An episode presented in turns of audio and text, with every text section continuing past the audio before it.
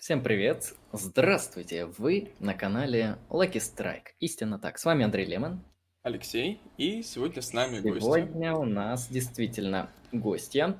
А, мы сегодня поговорим на интереснейшие а, темы. Как всегда у нас а, тема, которая на нашем канале уже в последнее время становится популярной и чуть ли не основной, это, конечно, Ницше. До этого мы разбирали работы в подкастах, а, изучали Ницше, там базарили про него, осуждали его, в общем, а, всячески пытались, всячески пытались работать с его интересным философским творчеством, и сегодня мы позвали а, замечательного человека, который нам сегодня расскажет про Ницше, поэтому можете задавать вопросы по данной а, теме и оставлять свои комментарии, присылать донаты и так далее. А я передам слово гости, чтобы она представилась. Спасибо, всех приветствую. А, скажу несколько слов о себе, наверное, для того, чтобы аудитория представляла, чем я занимаюсь. А, я, собственно, являюсь аспирантом по специальности философия философии профессионально или академически, да, можно по-разному это называть. И одна из тем, которую я так или иначе затрагивала в своих э, каких-то научных исканиях, это были и статьи, и курсовые работы, и даже, в конце концов, магистрская диссертация, которая была защищена на отлично.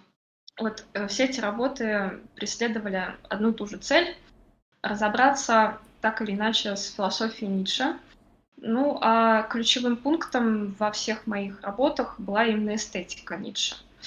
А сегодня мы с вами поговорим не совсем об эстетике, больше, наверное, даже об этических каких-то нюансах э, философии Ницше.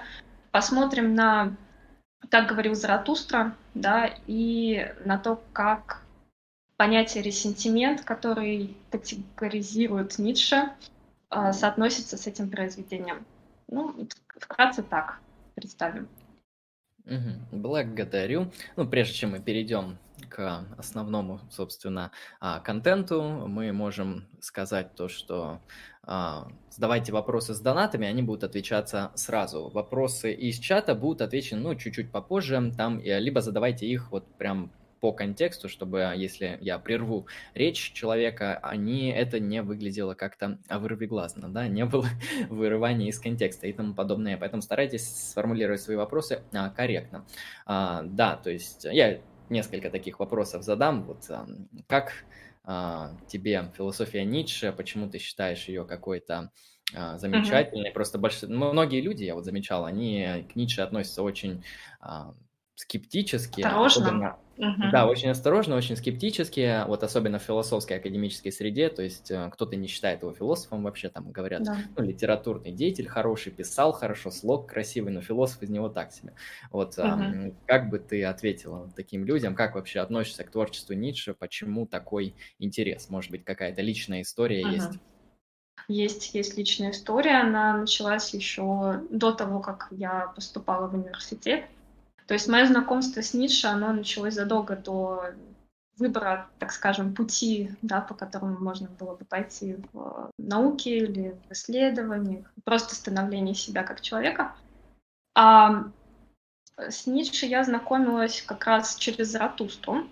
Это был просто такой личный интерес попробовать почитать философское произведение. И, э, вы знаете, наверное, то, что у меня не было тогда еще фундамента какого-то историко-философского, да, не было особых представлений о том, каковы там дисциплины философии, как все устроено. Может быть, поэтому мне это произведение далось очень легко. И вот в такой э, поэтической форме оно сформировало во мне какие-то представления о духе вообще философии Ницше, о том, как он пишет.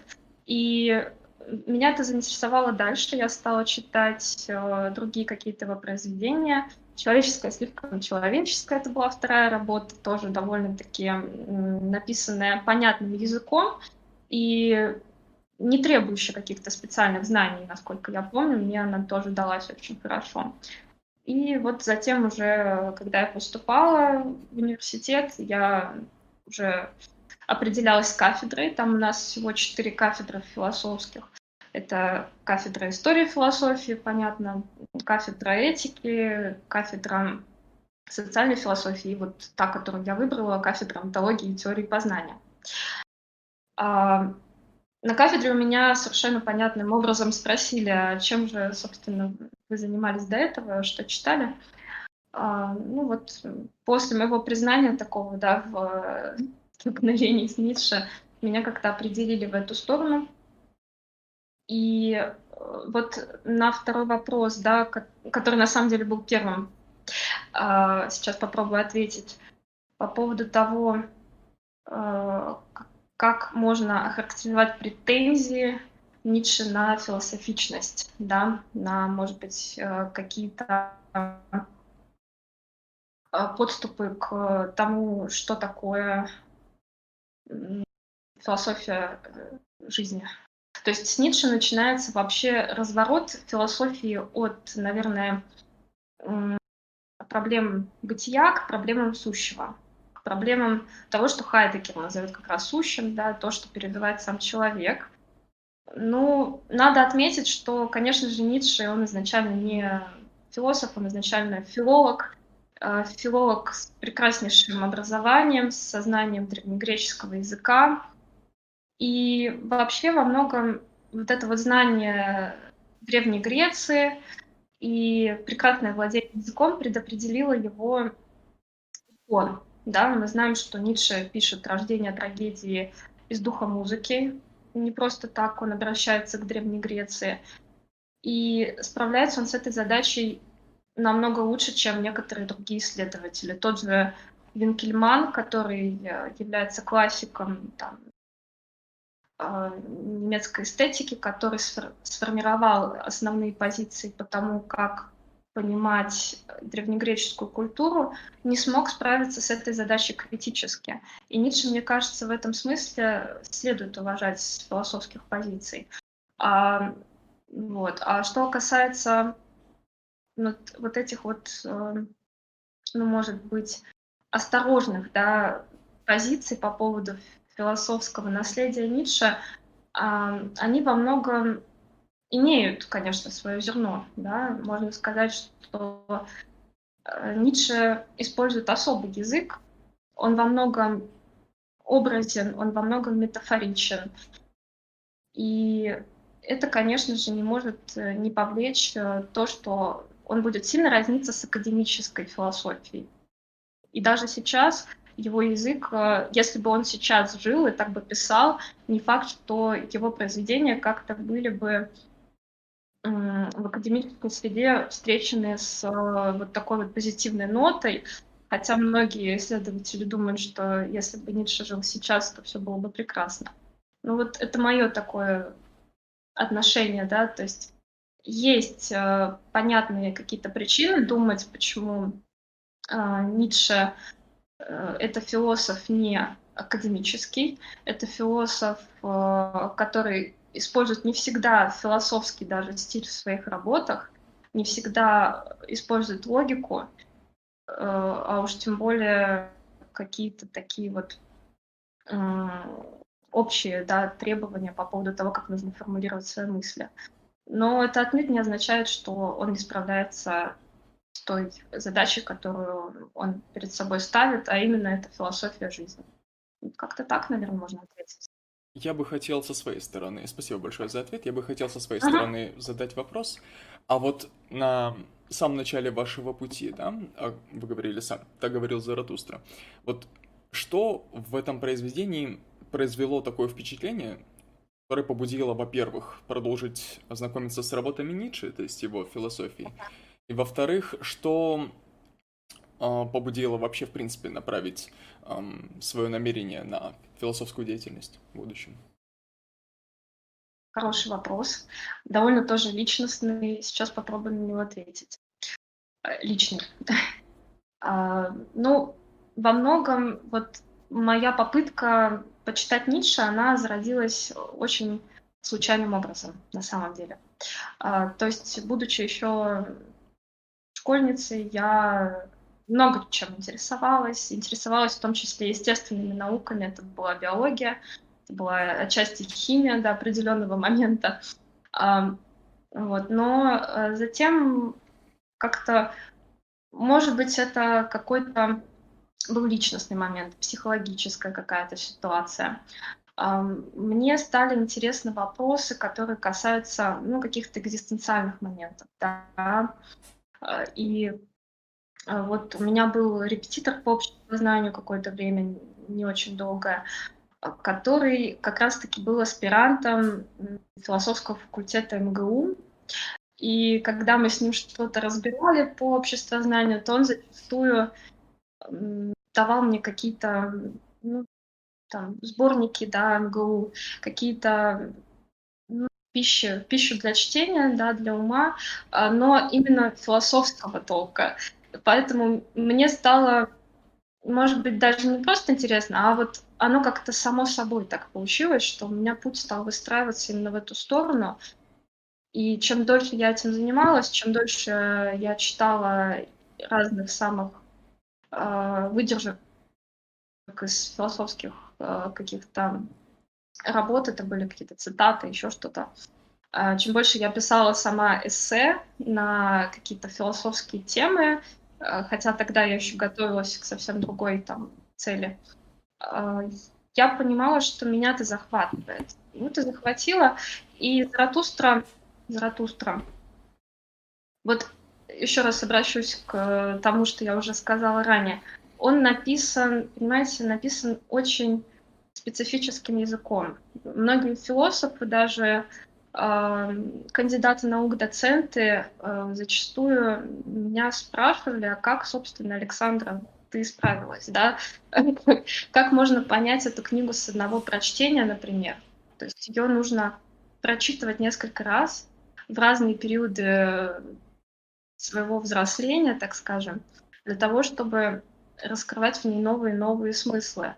Ну, может быть, из-за того, что нет какого-то фундамента действительно философского, ее э, читать чистым таким путем, созерцая, намного легче и, мне кажется, намного правильнее, э, нежели чем подходить к этому произведению сразу э, немножечко так скептично, сомнением выискивать там какие-то категории, э, пытаться подвести под э, те или иные сюжеты, которые выстраиваются, может быть, в других произведениях Ницше или у других философов, тоже, может быть, философов, э, экзистенциалистов или философов, которых тоже причисляют к философии жизни.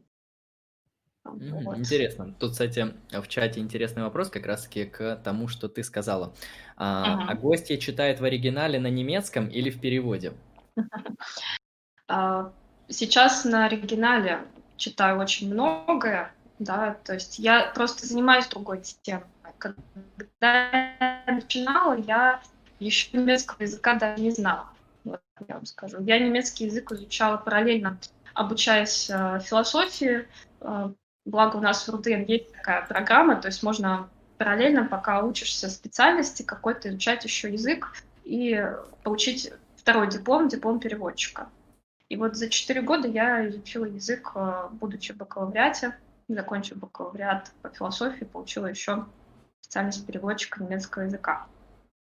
И сейчас просто другой темой занимаюсь, занимаюсь неокантианством, философии Марбургской школы, и вот э, именно делаю упор на теорию познания Германа Когена. Герман Коген, как известно, это один из основоположников э, школы Марбургского неокантианства.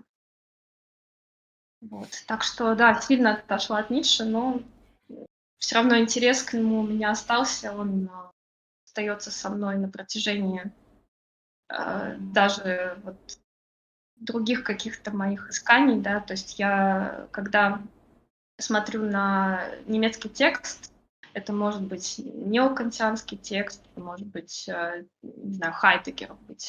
Э, я все равно, зная как бы какие-то нюансы философии ницшевского толка и зная тоже отсылки к терминам, которые даны изначально в оригинале, могу проследить, например, некие интересные а, параллели. Вот. И сейчас, когда я иногда интересуюсь э, философией Ницше, иногда я выступаю а, не только на стримах, да, но и более, на более каких-то научных мероприятиях, более академичных.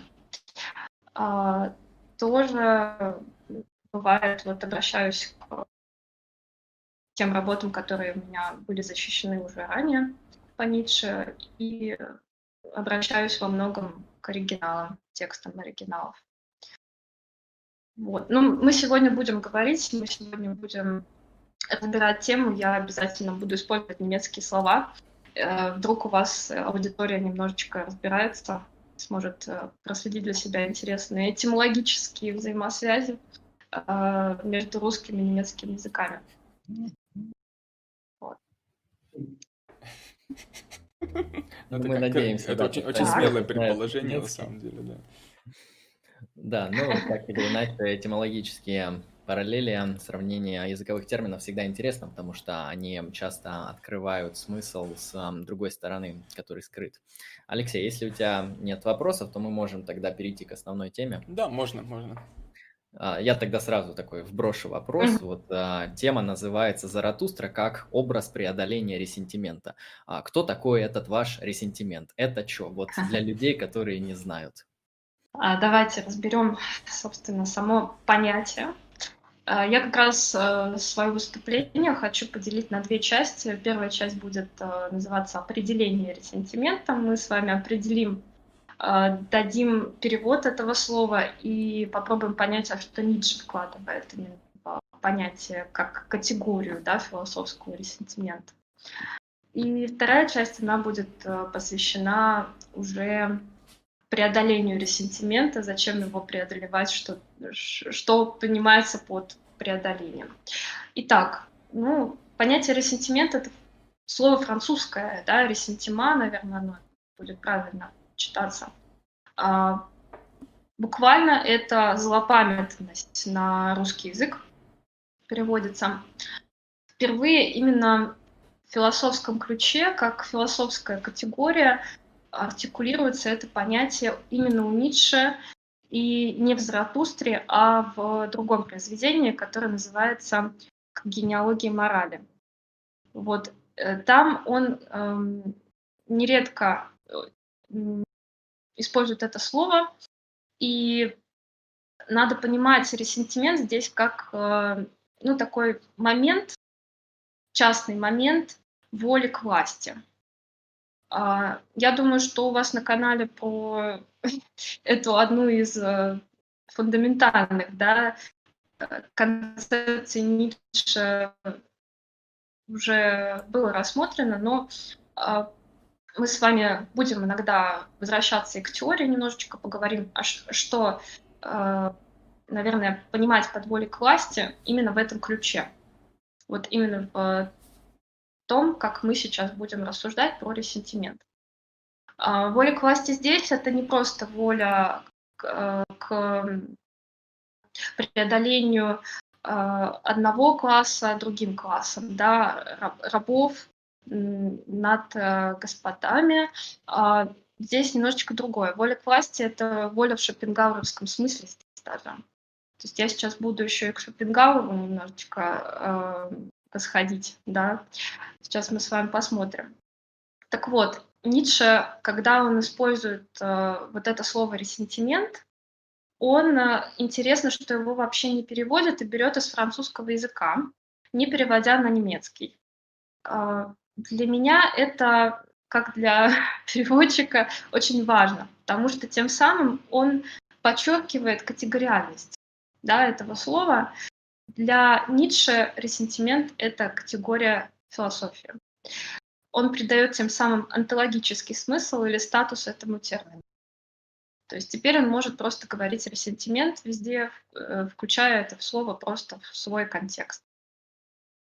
Значит, это то, что термин становится исходным положением для именно этики, для этической оценки того или иного поступка. То есть поступок может быть э, включением ресентимента или с преодолением ресентимента. он может быть злопамятным, а может быть, э, ну, выражаясь там очень э, буквально, очень просто, добродетельным. Э, вот. Но добродетельный — это, в свою очередь, тот, который уже преодолел этот ресентимент. Ресентимент все равно так или иначе во всех находится. То есть Итак, так, я прошу прощения, перебью. Угу. То есть так или иначе ресентимент он присутствует, да? Это что-то естественное, что-то изначально присутствующее. Да. И то есть добродетельные поступки да. это поступки с преодолением ресентимента, а ресентиментные поступки это получается. Все понятно. Спасибо большое. Угу. Угу. Да, все верно. Хороший вопрос. Как раз мы с вами подытожили то, что я уже сказала. А сейчас я вернусь э, к шопенгауровской эстетике. Шопенгауэр, конечно, на Ницше очень сильно повлиял. И я думаю, что многим известна основная работа Шопенгауэра «Мир как воля и представление». И вот э, уже здесь прозвучало, прозвучало словосочетание «воля к власти» у Ницше, а у Шопенгауэра тоже есть э, такое своеобразное да, воззрение на волю, что такое воля. Воля – мировая власть. Это то, что проходит или пронизывает сущее. Пронизывает не только сущее, но и бытие в целом. Итак, я вам, наверное, три сейчас э, тезиса о воле еще раз расскажу. Я везде это артикулирую, это очень важно. Э, во-первых, воля правит миром. Это такой тезис у Шопенгауэра. Второе, э, воля всегда иррациональна, то есть ее нельзя никак логически вывести, эмпирически доказать. И слепа. Воля действует всегда вот таким вот иррациональным способом. И в-третьих, от нее все-таки можно спастись. Но спастись от нее можно либо в философии, либо в искусстве. Вот в этих двух э, э, духовных э, деятельностях, так скажем. Э, почему я останавливаюсь на теме шопенгауэровского вот этого валения? А, потому что Шопенгауэр противопоставляет две категории. А, мы их можем сравнить э, с теми категориями, которые противопоставляет Ницше в своей философии. А, вот э, воля и представление э, это как бы две оппозиционные категории, которые никогда не существуют вместе. Мы можем существовать, да, например, человек может существовать в каком-то состоянии, которое будет исходить из его волевой структуры, волевой сущности, либо же он эту волю как раз-таки опять же преодолевает через представление, Vorstellung по-немецки. А, вот. А Ниша там другие категории. Вот если взять эстетику, то это будет как раз аполлонистское и дионисийское начало. Аполлонистское начало, оно такое цивилизационное начало во многом. Это то, что ведет э, человечество к более рациональному типу э, социального миропорядка, например, да, а дионисийское начало это более архаичное, такое вот волевое как раз-таки. А другой вопрос в том, что Ницше просто волевое понимает не в негативном смысле, а понимает это как нечто позитивное, наоборот, как то, к чему нужно возвращаться. И вот в тезисе, например, а, да, сейчас я договорю, вы спросите, а в тезисе про вечное возвращение того же самого вот кроется тоже этот интересный момент возвращения к архе, возвращения к воле или к дионисийскому. Вот. А, Алексей, у вас вопрос да, какой-то? Вопрос. Вот по поводу воли. Правильно ли я понял, что воля это вот некая такая фундаментальная, универсальная сила, да, иррациональная, пронизывающая, да. ну, все, грубо говоря. Да, и все ч... верно. И вот также она является иррациональным мотивирующим, мотивирующей силой, да, вот и конкретно в деятельности человека, к примеру. А, да, ну мы, мы все можем рассматривать с точки зрения человека. да? Это, угу. это то, что мы называем инстинкты, да, какие-то желания, побуждения, такие иррациональные, глубинные. Да, угу. да, Всё. да, да, да. Угу. То есть это, это все то, что, например, в буддизме, да, э, именуется страстями. Вот э, любые какие-то аффективные состояния, ну, которые, в принципе, присущи человеку как э, э части животного мира. да? То есть э, человек в любом случае, он э, испытывает эти какие-то аффективные моменты своего, своего сущего, но он может либо их принимать, либо их преодолевать. И по Шопенгауэру преодолевать нужно, а по Ницше не надо преодолевать. Наоборот, когда мы преодолеваем, мы э, во многом себя обманываем.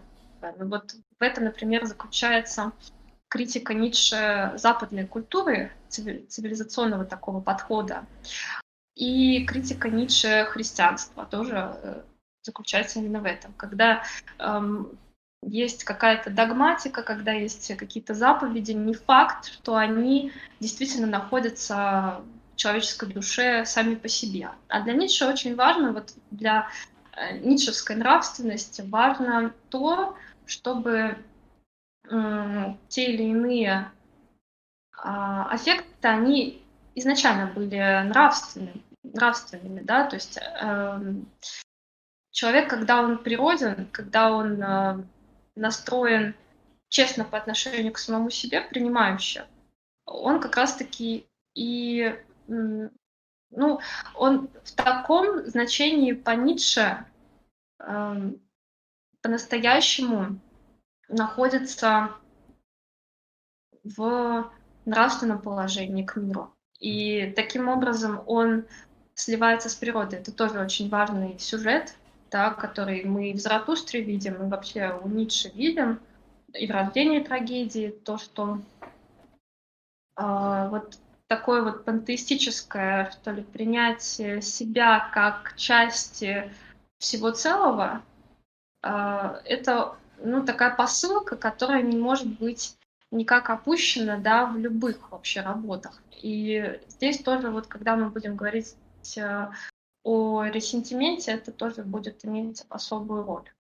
Вот, вспоминая сказанное вами ранее, я хочу спросить. Получается, что ресентимент — это некоторая частная форма выражения, да? Эм, угу. этой, этой воли.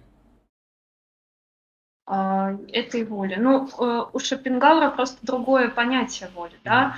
А у Ницше ресентимент — это частная позиция всей концепции воли к власти. Угу. Вот, вот как бы я сформулировала. То есть Спасибо. Э, ресентимент, поскольку, да, это злопамятность, здесь э, мы руководствуемся больше именно социальной такой трактовкой, да, может быть, если мы говорим о людях, э, то вот я бы так определила. А я вот хочу вопрос задать, mm-hmm. раз мы начали про сравнение Ницше и Шопенгауэра. А, можете, пожалуйста, разграничить вот для людей, которые не знают, чем отличается воля у Шопенгауэра, вы, в принципе, дали а, ее предикат, ее характеристики от воли да. у Ницше, да, то есть Ницше вообще наследует а, эту концепцию, либо он перерабатывает, то есть чем отличается воля у Ницше и воля у Шопенгауэра? Хорошо, ну, э, для Шопенгауэра воля – это а, такое, может быть, центральное понятие для всей философской системы его. И Ницше, конечно же, не мог не впитать в себя э, те, может быть, рассуждения или логику рассуждений, которую Шопенгауэр вводит в своем произведении «Мир как воля представления». Но с э, одним нюансом. Тут нюанс такой, который вот я вижу, поскольку я занималась этим конкретно произведением рождения трагедии из духа музыки. А, Ницше в «Рождении трагедии» говорит э, об аполлоническом, аполлоновском, как угодно, начале, как о том, что должно преодолеть. А, то есть э, то, что, например, по Шопенгауру является в категории представления. Представление — это то, что идет после воли да, то есть когда мы преодолеваем инстинкты, когда мы преодолеваем аффекты, мы достигаем другого состояния, состояния представления. Вот в буддизме то же самое. Мы принимаем жизнь как страдание. А, страдание у Шопенгауэра суть э, воля. А, но мы стремимся к преодолению этих аффектов. Мы стремимся к восьмеричному пути или еще как, не знаю, как это характеризовать, а, ну, к нирване, может быть, да, мы стремимся. Хорошо. И для Шопенгауэра это представление. Для э, Ницше же э, просто по-другому это все разворачивает. И э, типичные такие представления о добре и зле, они невозможны. То есть нельзя сказать, что воля для Ницше это априори что-то негативное. Да? То есть э, для Ницше аффекты э, какие-то животные, как бы мы сейчас сказали, э, побуждения, это нормально. Это то, что нужно принять или, может быть, как-то переформировать, но ни в коем случае не отбрасывать. Потому что для него вот э, то, по какому пути идет э, западная культура, по э, принятию христианских догматик и э, отвращение ко всему такому вот дионисийскому. Да. Не а тот путь, который можно было бы назвать продуктивным или прогрессивным, так скажем. Вот. Я не знаю, насколько я как бы четко ответила, да, но вот воля это просто очень такое, ну, размытое, что ли, понятие, да. Э, воля как первоначало всего сущего. Вот, наверное, так я бы Ницше посмотрела под этим углом. То есть дионисийское начало это такое первородное, архаичное что-то, не совсем схватываемое с точки зрения, ну, может быть, эмпирического какого-то воззрения, да. То есть мы не можем ухватить это начало. Мы всегда пытаемся к нему вернуться, но мы никогда не знаем, где оно в чистой форме находится. А вот дионисийское это и есть, по сути, то человеческое, которое на самом деле является а, подлинным человеческим. Вот. Поэтому мы должны к этому вернуться. По Ницше воля — это хорошо, по Шопенгауэру воля — это плохо. Давайте так, наверное, Интересно. скажем. Я хочу вот тут интересный вопрос из чата задать как раз вот э, опять же про волю. А, здесь человек спрашивает про переводы а, данного термина. То есть я не помню, как в немецком языке производится, я, если произносится. Что, я, если что, вот в Discord прислал в беседу. Да, вот, вот э, умел бы я читать по- по-немецки, я прочел бы. То есть концепция вот эта воля к власти у Ницше. На английский человек говорит то, что переводится will to power, а uh-huh, на русский uh-huh. воля к власти. Э, вопрос следующий у человека uh-huh. в чате. Не искажает ли это э, перевод? То есть данный перевод не искажает ли значение вообще? Угу, угу. То есть здесь вопрос, конечно, не к воле. Воля Дервиля полностью правильно переводится на русский язык, дословно, да. А уже к слову «махт» можно придраться. Дервиля цурмахт, хорошо, димахт. Это не просто власть, это также и некая сила, да. Можно сравнить со словом «крафт» в немецком языке. Просто а, сила все-таки в другом смысле, в другом значении. Если бы имелось в виду какое-то, ну, э, превалирование более абстрактного какого-то значения, да, именно вот силы, то я думаю, что Ницше бы использовал просто другое слово, использовал бы крафт. А махт еще можно, знаете, как разложить? Можно вспомнить глагол махтен делать. Но я думаю, что его очень многие знают, даже без немецкого языка. А, как действие, да? То есть махт — это еще и действие. А, воля к действию, но знаете, в каком ключе? Преобладанию над другим. Поэтому я думаю, что правильно. А, правильный перевод, он а, как раз-таки передает, может быть, не этимологию, но он передает смысл. И то, что Ницше вкладывает в это словосочетание, в этот термин воля к власти Дервиля Цурмахт, э, хорошо очень изложены на русском языке. Я думаю, что это, по крайней мере, не тот мыслитель, которого э, ну, в его самых основных каких-то позициях следует э, разбирать вот с точки зрения языка, правильно ли перевели. Ницше перевели нормально. Вот про Хайдегера можно там спорить, насколько вообще это переводимо, например, да. То есть там перевод Бибихина действительно он такой спорный перевод. А здесь все хорошо. Вот у меня есть вопрос.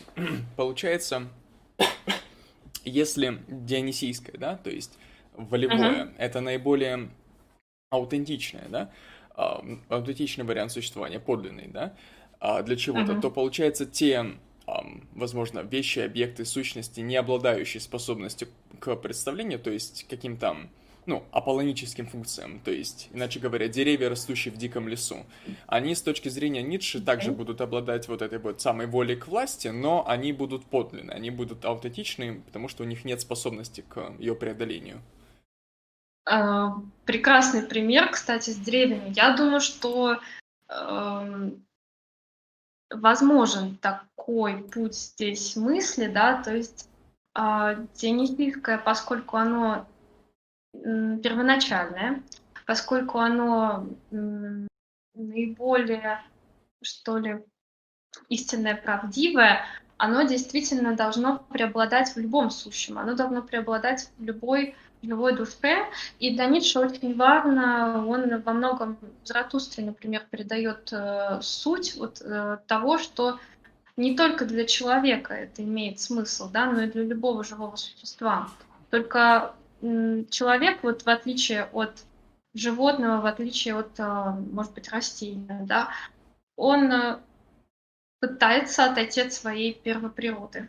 Он почему-то пытается ее Э, чем-то заменить, либо совсем э, полностью э, индивидуализировать свое «я». А вот индивидуализация вот и у Шопенгауэра, и у Ницше очень хорошо прописана. У Шопенгауэра это принципом индивидуационис, это латинского такого. Получается, что когда мы идем по пути аполлонийскому а, цивилизационному пути, да, культурному пути, казалось бы, с одной стороны, а, мы вроде как прогрессируем, как а, индивидуумы, да, мы развиваем свое какое-то отличное от мира существование, мы его как бы заново создаем. В этом и искусство тоже, например, и техника и так далее. Но в этом вот э, принципе индивидуации Ницше замечает, а, что сама природа, сама природа для него, она тоже как бы одухотворена, что ли. А, она вздыхает, как он пишет, вот э, даже вспомнил стату, вздыхает о своей раздробленности на индивиды. То есть для природы, вот э, для дионисийского такого миропонимания – очень важно э, рассматривать сущее с точки зрения бытийности, да, с точки зрения цельности. А цельность, она как раз-таки формирует на самом деле вообще структуру бытия, структуру э, вечного возвращения. Если мы обратимся к Заратустре, то мы с вами увидим э, то, что ну, вот Заратустра да, говорит, я Заратустра защитник жизни, защитник страданий защитник круга.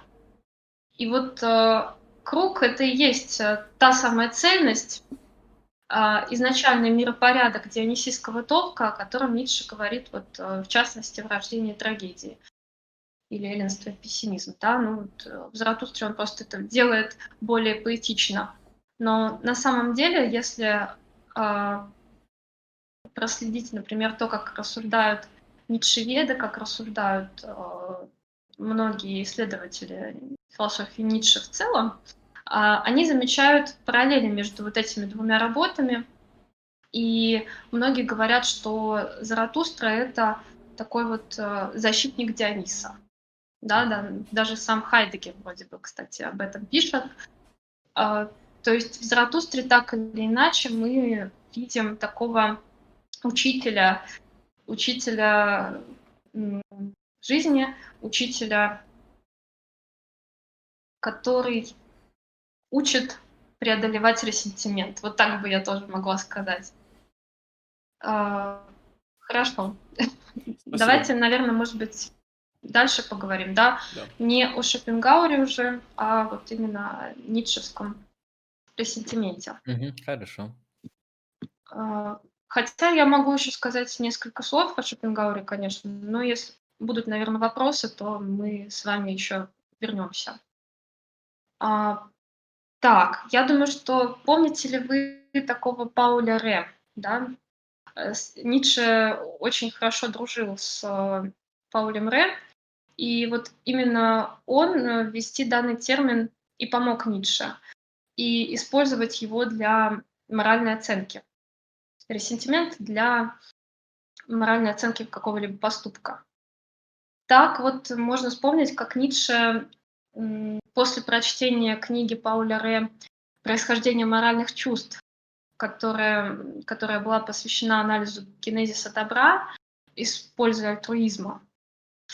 А, вот Ницше уже пишет а, в генеалогии морали, что теория Пауля Ре буквально, да, сейчас зачитаю цитату, это вывернутая наизнанку и извращенная разновидность генеалогических гипотез. А в чем там, собственно, была суть? Рэ пишет о том, что добро как бы выводится, используя альтруизма, да, как я уже сказала. То есть хорошее или благое – это, по сути, полезное, ну или выгодное. И вот из такой позиции Ницше видит некую а, неправильную посылку сразу. Мы сейчас поговорим как раз о том, что такое добро для Ницше. Если для Пауля Ре появление добра связано с извлечением пользы, то для Ницше как раз-таки с ресентиментом. А, хорошо. Ну, вот самая важная, наверное, идея, так говорил Заратустра, а, если мы с вами вспомним, Заратустра часто танцует, да, это как бы и добродетель нам показывает. То есть, когда Заратустра говорит э, о нравственности, о морали, то начинает танцевать. Э, во многом некоторые исследователи, вот э, в частности Косорукова Александра Андреевна, это одна из моих бывших преподавательниц по этике, а, вот она говорила о том, что эта идея танцующей добродетели, она очень хорошо прописана в этом произведении или добродетель танцора еще можно сказать. То есть с классическим термином добродетель это сравнить крайне-крайне тяжело, да, потому что, опять же, у нас рождается множество трактовок, что понимать под танцем, что понимать под танцующей добродетелью, в чем, собственно, суть.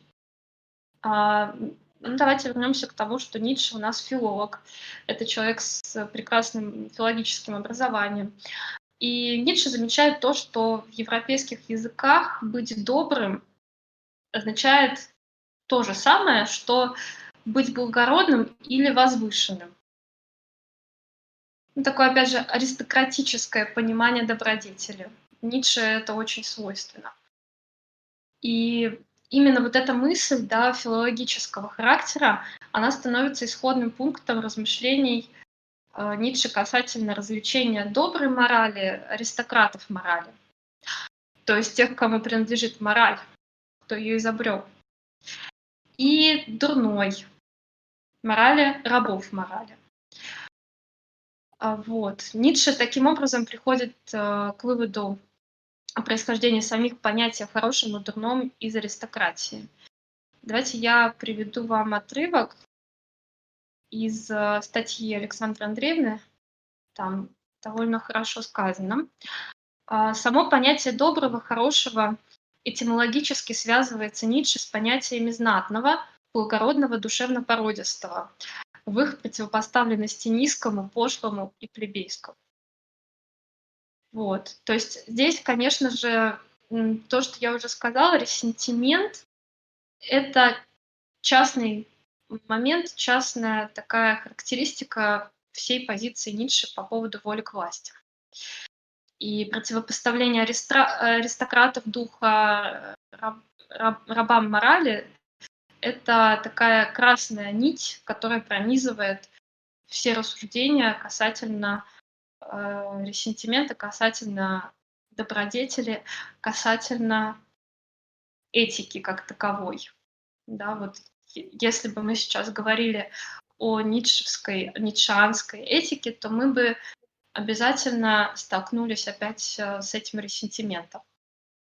А можно вот вопрос а, задать по этике как раз в контексте? Да, конечно. У нас в свое время на нашем стриме был спор а, метаэтический, то есть угу. какие метаэтические взгляды у Ницше. То есть Алексей, по-моему, говорил то, что угу. он а, нигилист, ну, то есть он считает, что моральных, э, ну, морали нет, моральных фактов нет, то есть отрицает мораль. А я же отставил позицию, то, что Ницше, он релятивист, то есть мораль есть, да, но она релятивна, то есть зависима от условий, то есть есть аристократическая, да. например, и есть, а, ну, мораль рабов, то есть она между разными группировками а, поделена. Вот а, какая у вас позиция?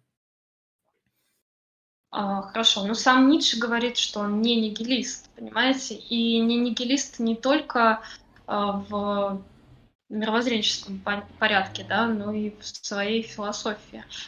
Я вот с тех позиций, с которых я смотрю на Ницше, да, с эстетических, я понимаю, что для него все-таки есть некая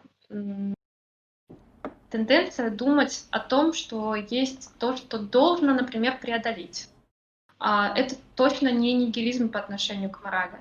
Это скорее ну, можно назвать релятивизмом, можно назвать как-то еще. Ницше сам это никак не а, Это скорее позиция, позиция переосмысления. Да? Ницше не предлагает нам четких э, каких-то шагов по тому, как необходимо э, культуру вот, вот эту западноевропейского типа переформировать. Но он это излагает в двух своих концепциях. В концепции воли к власти и в концепции сверхчеловека. Философия сверхчеловека. А вот в этом стремлении к человеку, сверхчеловеку, да, который будет а, так или иначе, наверное, который будет тождественен а, возвращению того же самого, вот этой концепции, а, вот в этой позиции скрывается ответ на вопрос, а есть ли мораль у Ницше? Я думаю, что она просто не сформулирована, не сформирована в каких-то заповедях, то есть он отходит от, от, от догматики, да, он пытается преодолеть именно такой способ рассуждения об этике, который был, по сути своей, э, христианским. И когда он э, создает э, антихристианскую, может быть, мораль, да, он говорит о сверхчеловеке, о том, кто преодолевает, кто все время преодолевает. Но это точно не нигилизм.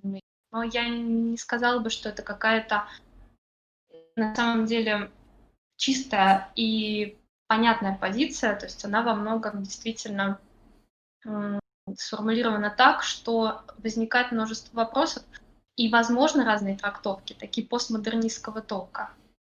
Вот. Может быть, Ницше специально так писал. Я думаю, что в этом какая-то есть задумка, а, возможно, для того, чтобы немножечко и запутать да, своего читателя.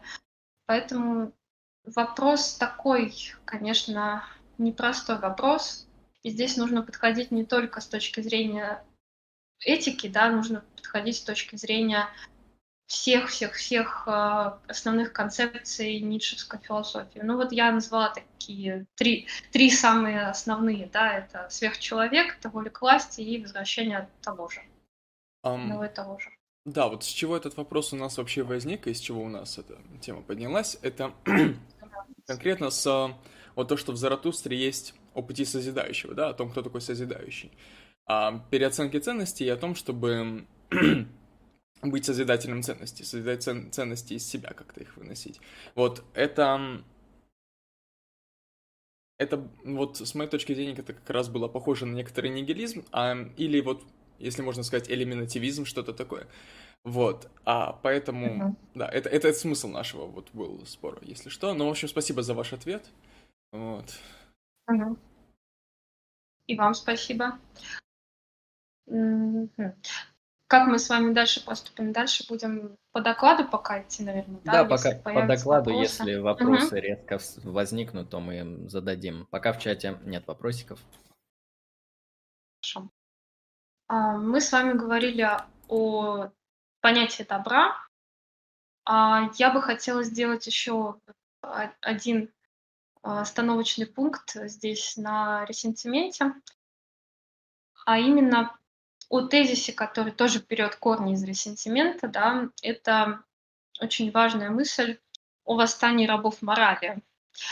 А, вот что, например, пишет сам Ницше в генеалогии морали. Он пишет, что только одни отверженные являются хорошими, только бедные, бессильные, незнатные являются хорошими, только страждущие, терпящие лишения, больные, уродливые, суть единственно благочестивые, единственно набожные. А, им только и принадлежит блаженство.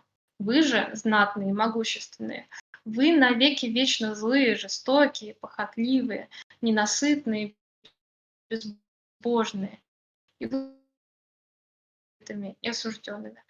Ну вот, э, я думаю, что здесь э, можно сказать э, о многом, да, вот из этой цитаты мы можем провести параллель как раз с антихристом Ницше, понимая то, что, ну, конечно же, это такой ну, саркастичный метод да, произведения. А, то есть рабы морали — это те, кто действительно набожный, да, то есть это э, не просто рабы морали, это те, кто являются поистине эм, носителями, э, носители христианской морали. Вот как-то так, наверное. Здесь, здесь интересно, насколько э, можно судить именно о раздроблении, да, вот на, две категории, на таких вот добрых и на злых. То есть для Ницше это скорее насмешка, насмешка над вот этим разделением. Так вот, э, ресентимент — это такой термин, который дополняет концепцию воли к власти. Да? Он выражает природу морали через э, феномен так называемого восстания рабов. А восстание рабов вот в морали, оно начинается с того, что ресентимент сам становится а, таким вот э, началом, которое может что-то создавать, порождать ценности, например. Э, вот. Ну, ресентимент э, существ, которые не способны на поступок. А, я думаю, что Ницше здесь говорит о нечеловеческих каких-то да, формах жизни, вот э, существа, которые не способны на поступок, вознаграждают себя воображаемой местью. Ну и люди тоже, да, могут э, мстить. И очень интересно это будет раскрываться, тоже мы поговорим еще о месте, что это такое в, ницш... в ницшевской философии, какую роль занимает месть э, вообще в этом произведении, так говорил Заратустра. Вот я хотел вопрос задать как раз вот к, к этой теме. Получается, существа, не способные на поступки, которые склонны, да, к uh-huh. воображаемой мести. Эм, под, под воображаемой местью, вот лично я понял эм, те самые те самые кары, те самые последствия, которые ждут грешников после смерти, да. И в чем uh-huh. здесь заключается мысль, да, в том, что если человек, он сам именно вот в своих в своей витальной составляющей, он не способен как-то повлиять, да, на, на ситуацию или слаб духом, да, для того, чтобы повлиять на ситуацию, он мстит через воображение, да, через такие вот метафизические конструкции, такую вот кару посмертную. И в, в этом, может быть, и выражается мораль богов. Ну, так, так я понимаю. Угу. Мораль рабов, да, вы сказали? Мораль рабов. Ну да, хорошо. А, то есть это, это можно сравнивать, это можно сопоставлять с христианской догматикой, да, с э, воззрениями на те муки, которые могут э, потом повлечь э, собой, да, грешника. Но на самом деле здесь месяц следует понимать в более таком онтологическом смысле.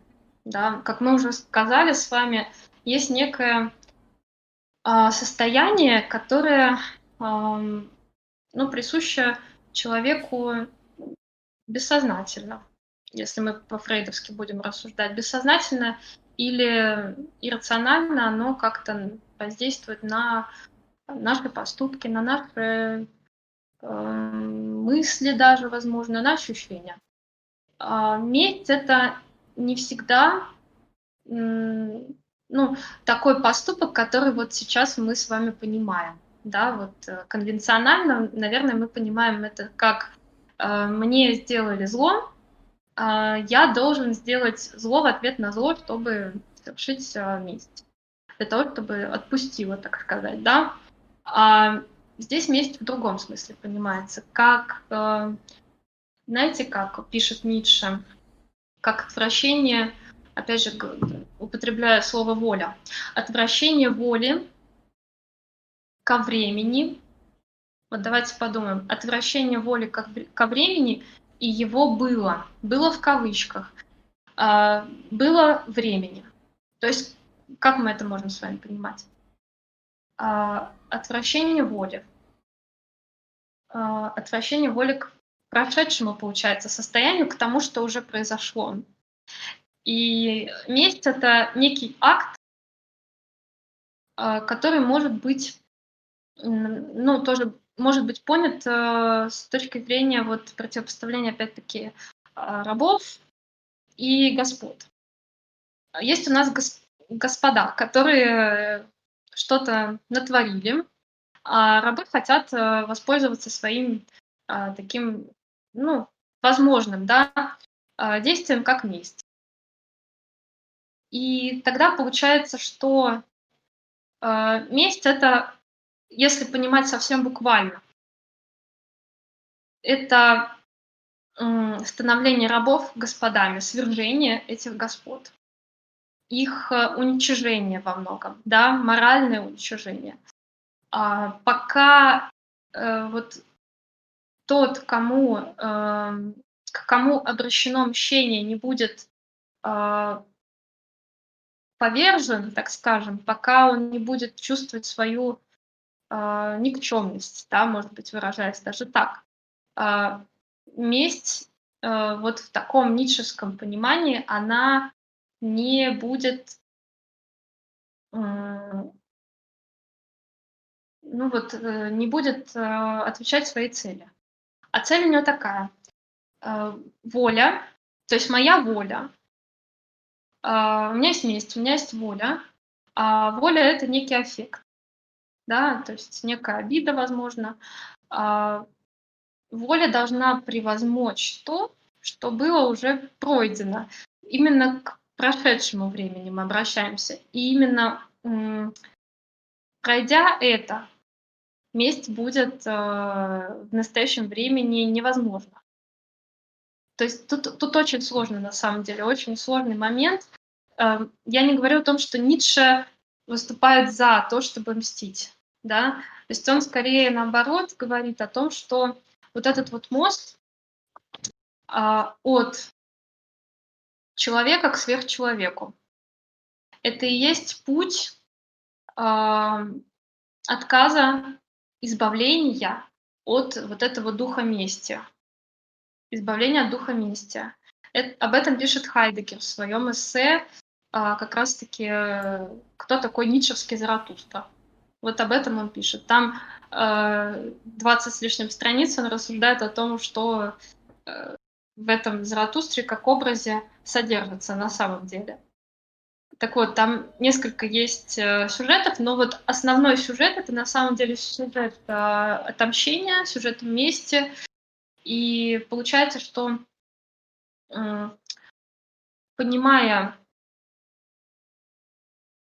понимая, смотрите, э, время, время как э, прошлое, настоящее, будущее, как линейное время, мы очень сильно ошибаемся по Ницше. Так мыслит только человек. И только человек э, может делить, например, мораль на мораль рабов и мораль господ. Только человек может мстить. И вот это вот подлинное бытие — это круг. Это, ну, такое постоянное, что ли, становление. Это не то, что может преодолеваться с течением времени. Вот. И если, если мы время будем мыслить как круг, как э, вечное возвращение того же самого, и пройдемся по этому мосту к сверхчеловеку, избавимся от духа мести, то и э, сама вот это вот, сам дискурс о э, мести, он не будет иметь никакого значения. Вот. Я не знаю, насколько, насколько это было понятно сейчас. То есть месть, как я понял, она возможна вообще только в контексте а, линейного времени, ли, мышления времени как линейного. То есть, а как я понимаю, Ницше предлагает да, альтернативу, вот, вот этот круг, вечное возвращение.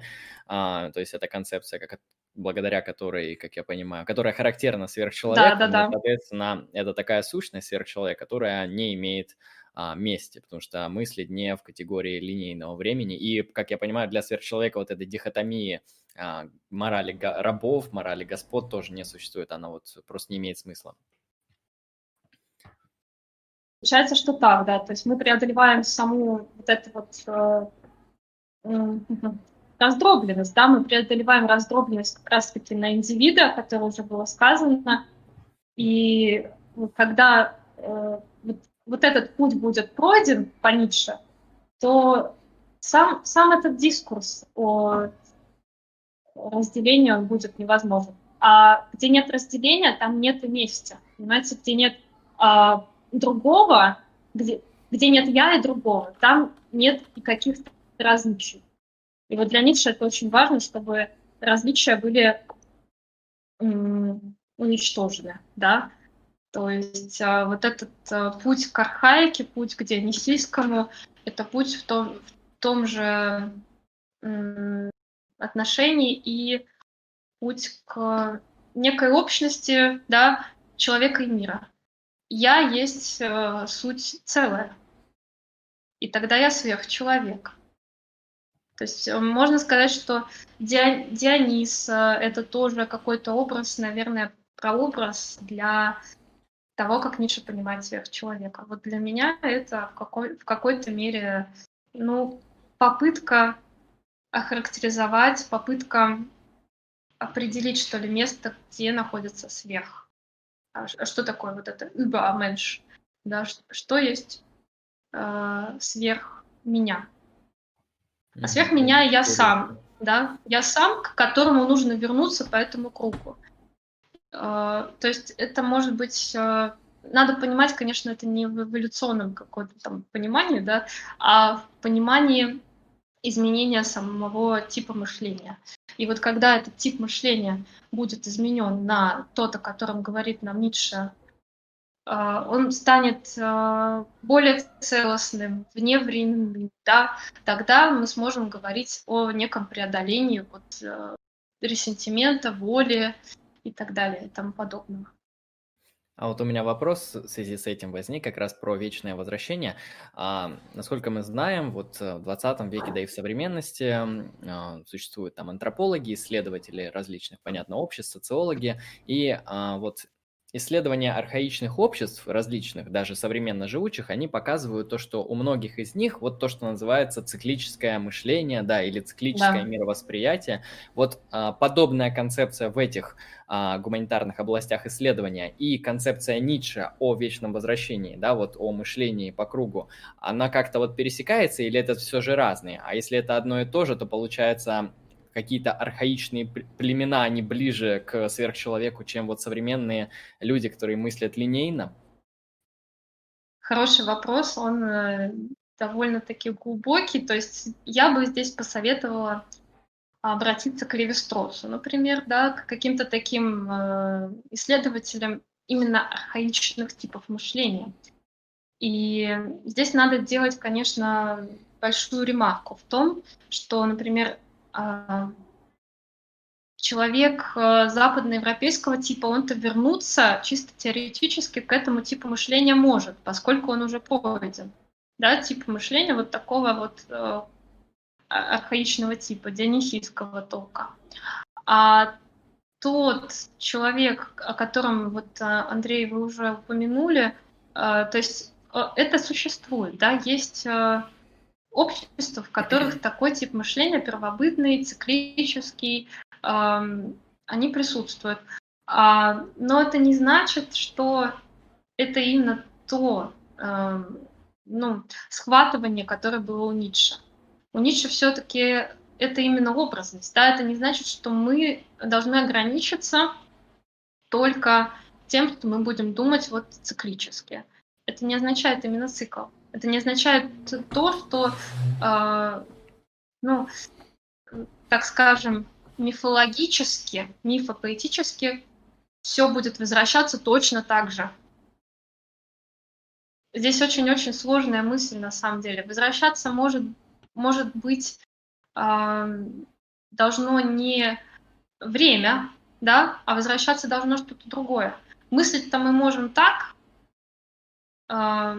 как архаичное какое-нибудь общество, но это не значит э, того, что об этом как раз-таки говорил нам Ницше.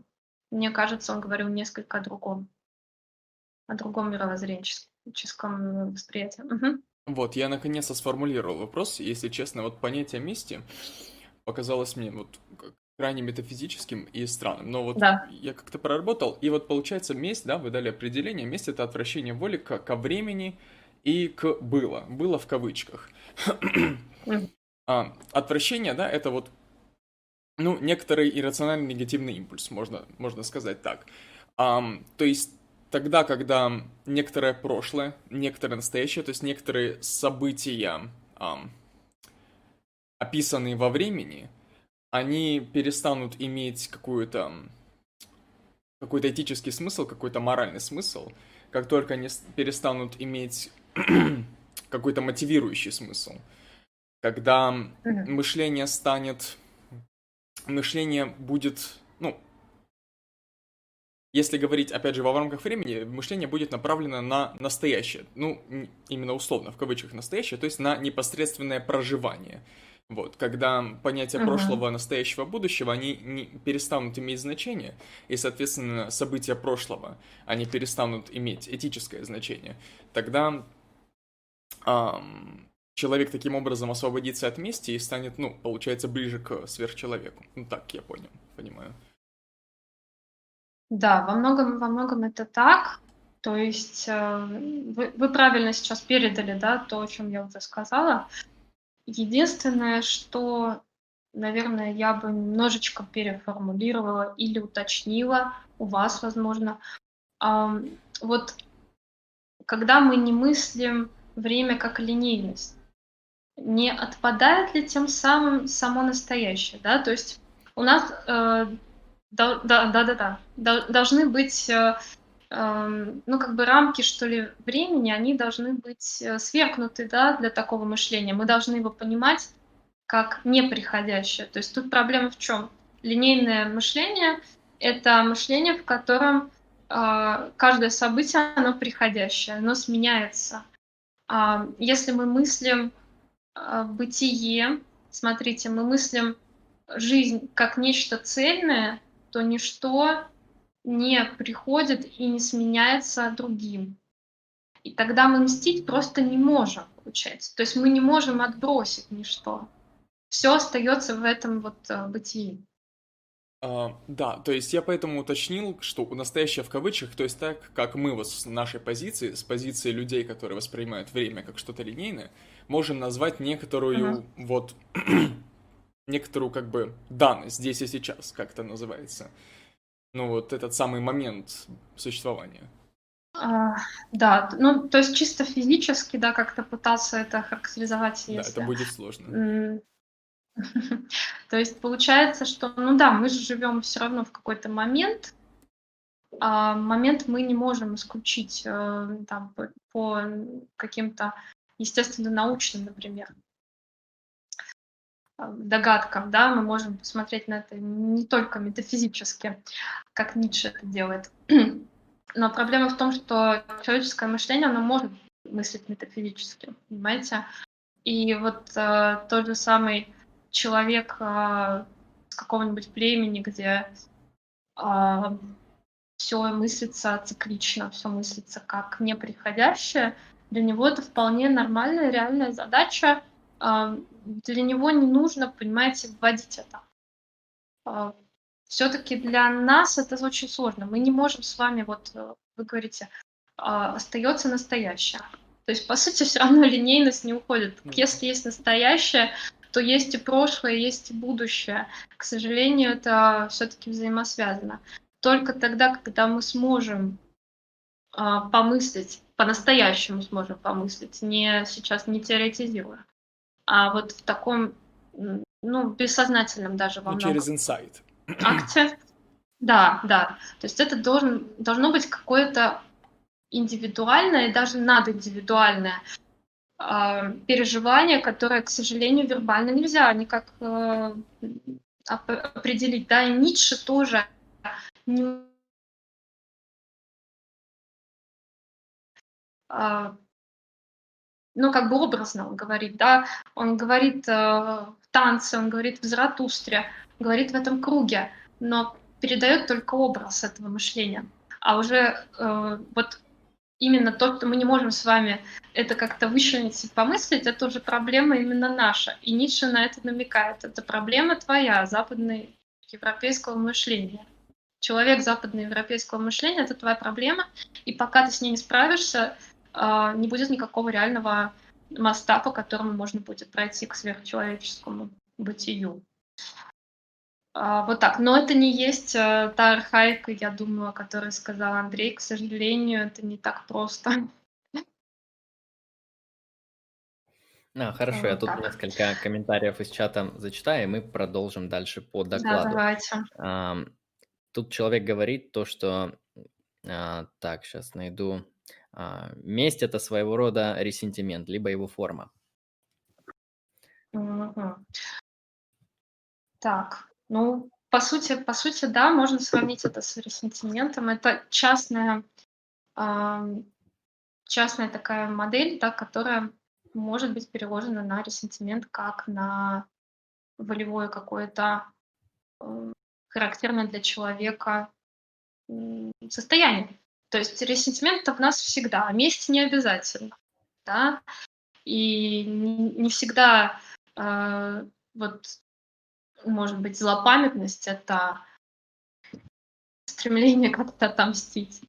Да, то есть э, вот именно то, о чем я буду во второй части говорить, я думаю, раскроет вот этот комментарий более полно. Да, я, Хорошо. с вашего позволения, тогда дальше перейду. Да, так можно. вот, хорошо. Мы с вами закончили на, на восстании рабов, да, о том, что говорили о том, что есть мораль рабов, есть мораль господ. И э, ресентимент, вот по Ницше, он а, обнаруживается когда? Когда Ницше пишет э, некий поворот от взгляда. Что значит этот поворот?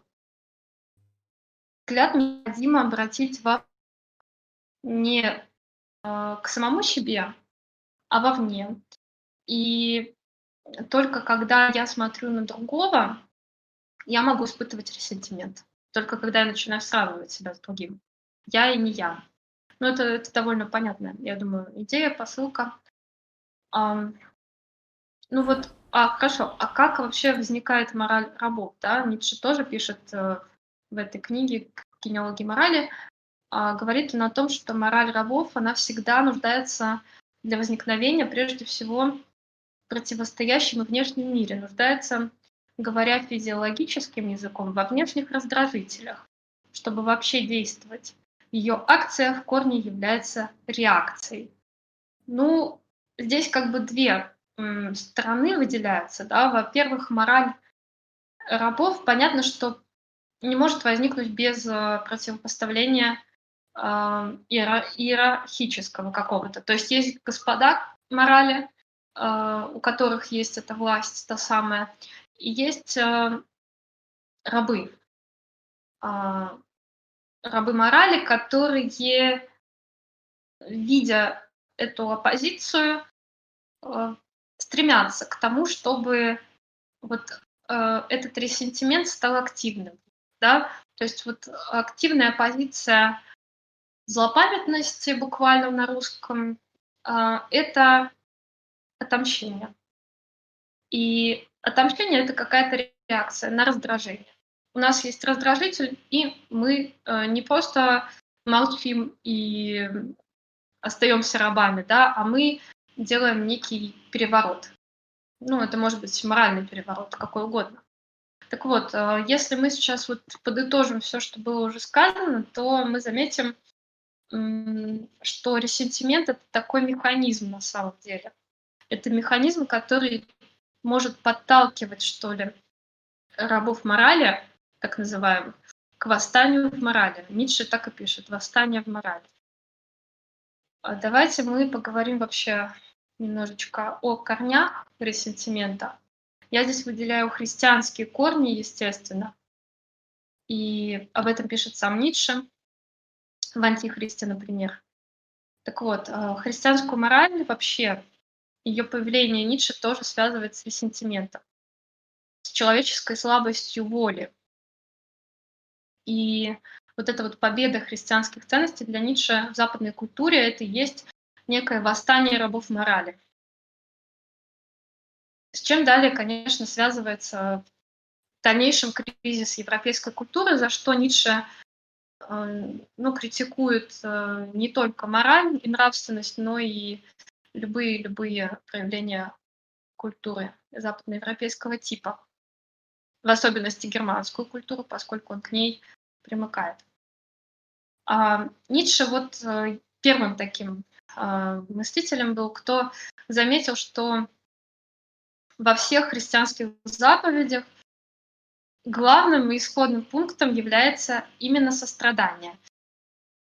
Вообще кажется, что сострадание это даже, наверное, природная составляющая э, ну, отношения я и не я, да, вот в природе.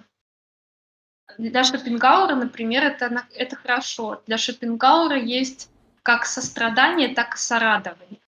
И то, и другое — это ну, такие э, моменты волевого отношения. То есть для него это природный момент.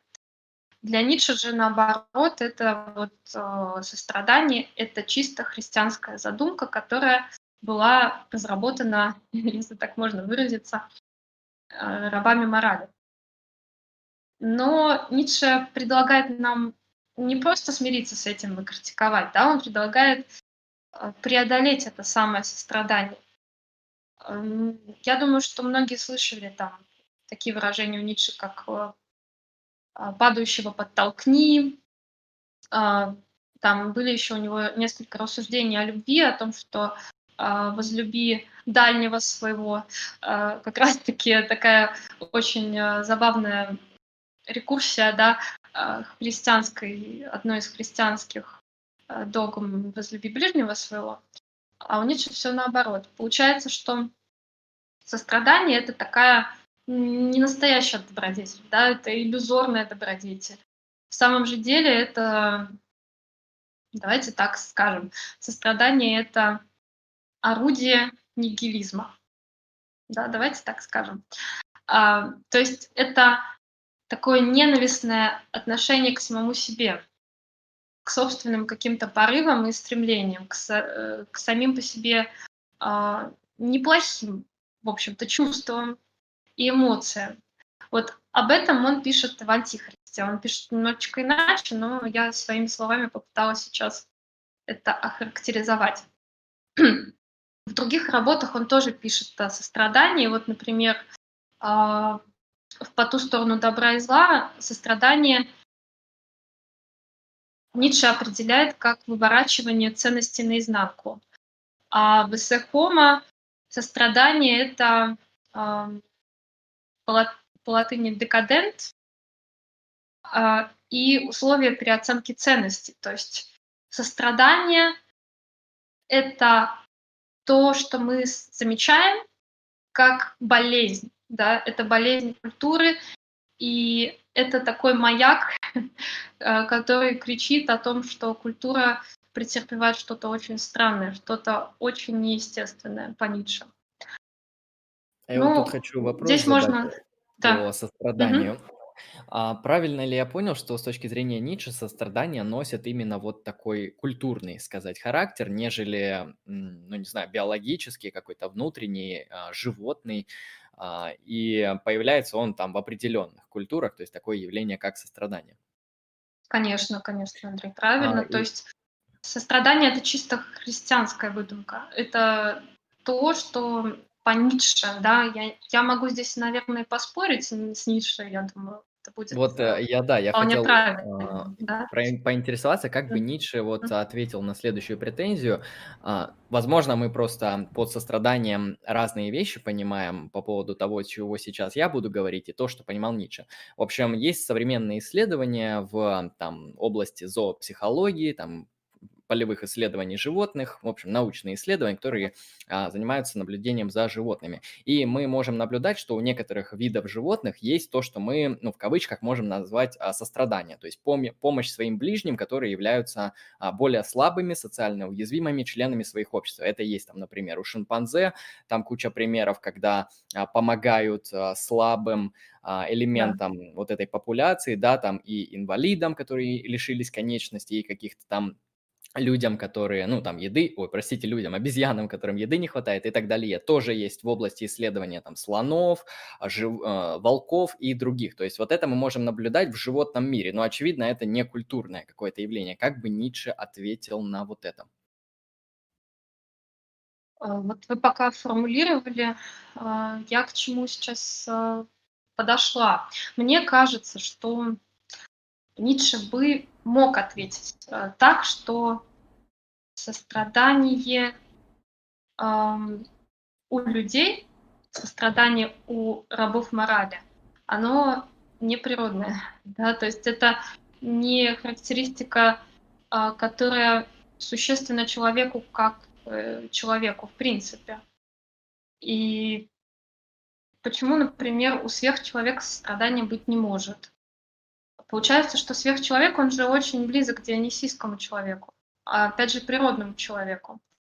А, то есть и не только человеку, но и в принципе всему сущему, поскольку здесь такая пантеистическая идет а, мировоззренческая позиция, да, где а, человек это суть отражение, может быть, или часть общего проекта природы. Микрокосм, да. как, например, Микрокосм. в магии это называют. Да, тоже можно так сказать.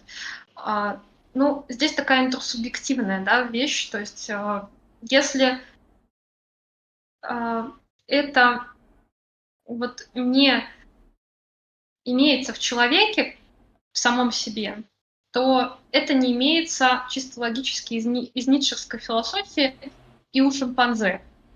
То есть то, что мы наблюдаем у шимпанзе, это может быть не сострадание, а, ну смотрите, а ведь можно по-разному посмотреть на это, да? Мы э, можем посмотреть на, на этот э, акт помощи, например, да, на акт э, замечания какого-то состояния у сородичей, э, как бы с другой точки зрения, например, с той позиции, что это необходимо для общего выживания, например, или для того, чтобы понять а, то, как данные процессы функционируют у воспринимающего. Да, у шимпанзе, который воспринимает э, то, что происходит э, с его близким шимпанзе. Э, вот, вот мне кажется, можно, можно здесь сделать э, разграничение, потому что Ницше четко говорит о том, что нет, э, сострадание это чисто условное, чисто ну, такое, может быть, объективное понятие, а не субъективное которая превозносится из э, христианской этики. Вот. То есть страдание, как мы его понимаем сейчас. Угу.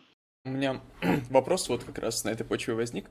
Можно ли сказать, что старец, которого Заратуста встретил в самом начале книги, то он сказал такую фразу, да? Не давай им ничего, uh лучше возьми что-то у них и неси вместе с ними. Можно ли сказать, что он как раз через эту фразу описывал сострадание, что это такое? А, не давай мне ничего, лучше неси с ними. Ну, лучше возьми у них а что-то давайте... да, и неси, и неси угу. эту ношу с ними. То есть э, сострадание это, грубо говоря, если вот попытаться из этой фразы что-то вытащить, то это некоторое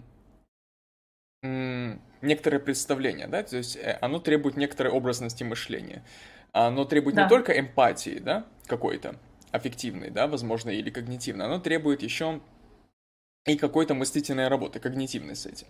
Вот, то есть работы с некоторыми, ну, возможно, метафизическими конструкциями. Вот, как- как-то так, возможно, я бы предположил. Но эта цитата, если честно, мне вот сильно впечатлила, как, как раз вот в теме сострадания.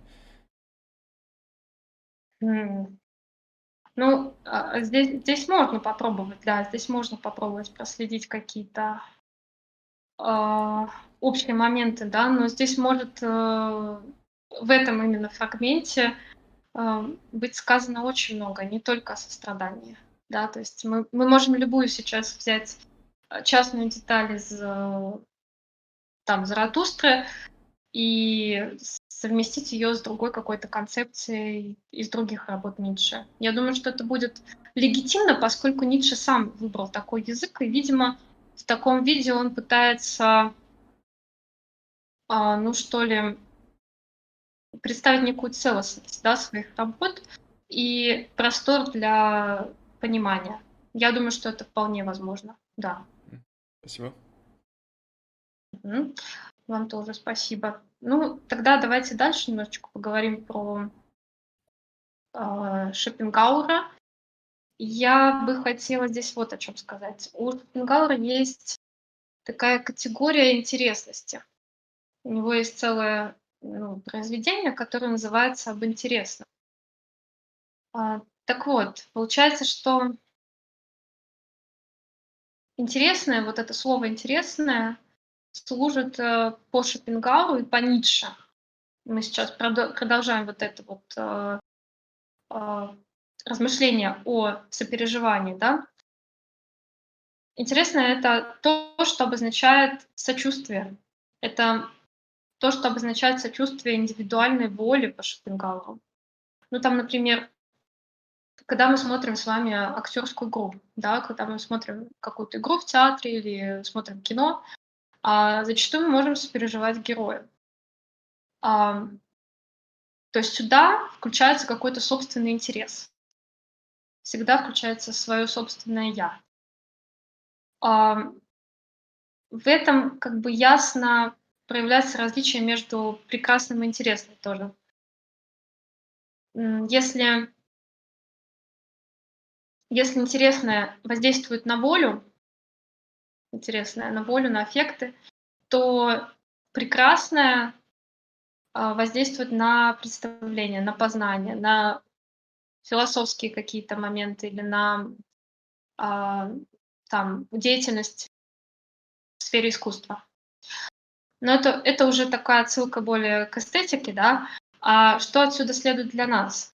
А, следует то, что наделение Ницше этической категории вот, э, сострадания негативным смыслом связано прежде всего с чем? С тем, что и сострадание, и сорадование, они все исходят из э, корней не нравственных побуждений, а из каких-то личностных стремлений. Вот как с шимпанзе мы уже сказали, да, шимпанзе может э, сопереживать, в кавычках, э, для того, чтобы получить информацию, э, воспринимая ее для того, чтобы, пережив это, в каком-то смысле самостоятельно, понять, как действовать в этих ситуациях. Например, а, либо, я не знаю, там может быть какое-нибудь сострадание, поскольку оно может приносить даже какой-то а, и, и интерес, и, может быть, какой-то, знаете, восторг. А для Ницше все это, вот чему присущ интерес, это не подлинно нравственное. Оно как бы нацелено на извлечение пользы, мы должны здесь э, понимать, что нравственность для Ницше это такой вот, по сути, альтруизм, да, но не альтруизм для кого-то, а альтруизм для себя. И если мы вспомним Шопенгауэра, то у Шопенгауэра там тоже э, цель любого искусства, цель любой философии — это избавление от страстей. Вот в почти таком буддийском смысле этого слова, да, а, выражения и в достижении некого спокойствия духа. А спокойствие духа — это такое состояние, в котором не может быть априори никаких сорадований и сопереживаний другому. Понимаете? А, но вот э, Шопенгауэр делает такую ремарку. Не все способны на достижение этого самого спокойствия. Даже он как бы м- усомневается в том, что вообще способны люди на это. Э, он делает ремарку, которая касается, касается именно вот этого возвышенного состояния, да, для него самое предельное состояние, в котором нет никакого ну, отношения к другим людям. Это безинтересность. А безинтересность — это безотносительность. И Ницше эту, ну, как бы идею он полностью впитал. На самом деле мы это видим, то, что э, критика вроде бы э, ну, конвенционально моральных вещей, да, для него она чисто логически выводится из э, вот этих вот рассуждений об интересном, о прекрасном у Шопенгауэра.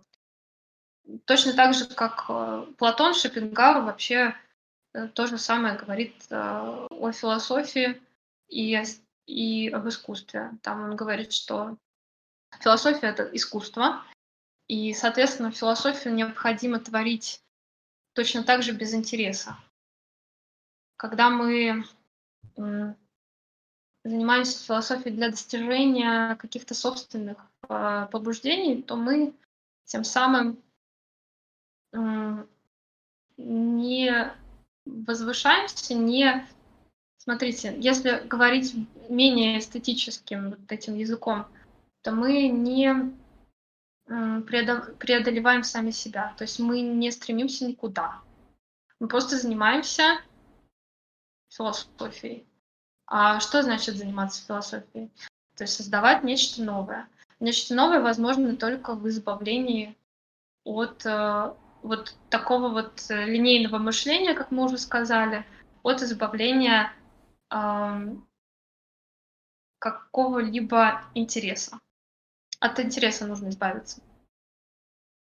Так что вот, я здесь вижу вот эту, извините, да, э, преемственность э, вот Шопенгауэра, его идеи э, и идея о ресентименте вот автора нашего «Воли к власти».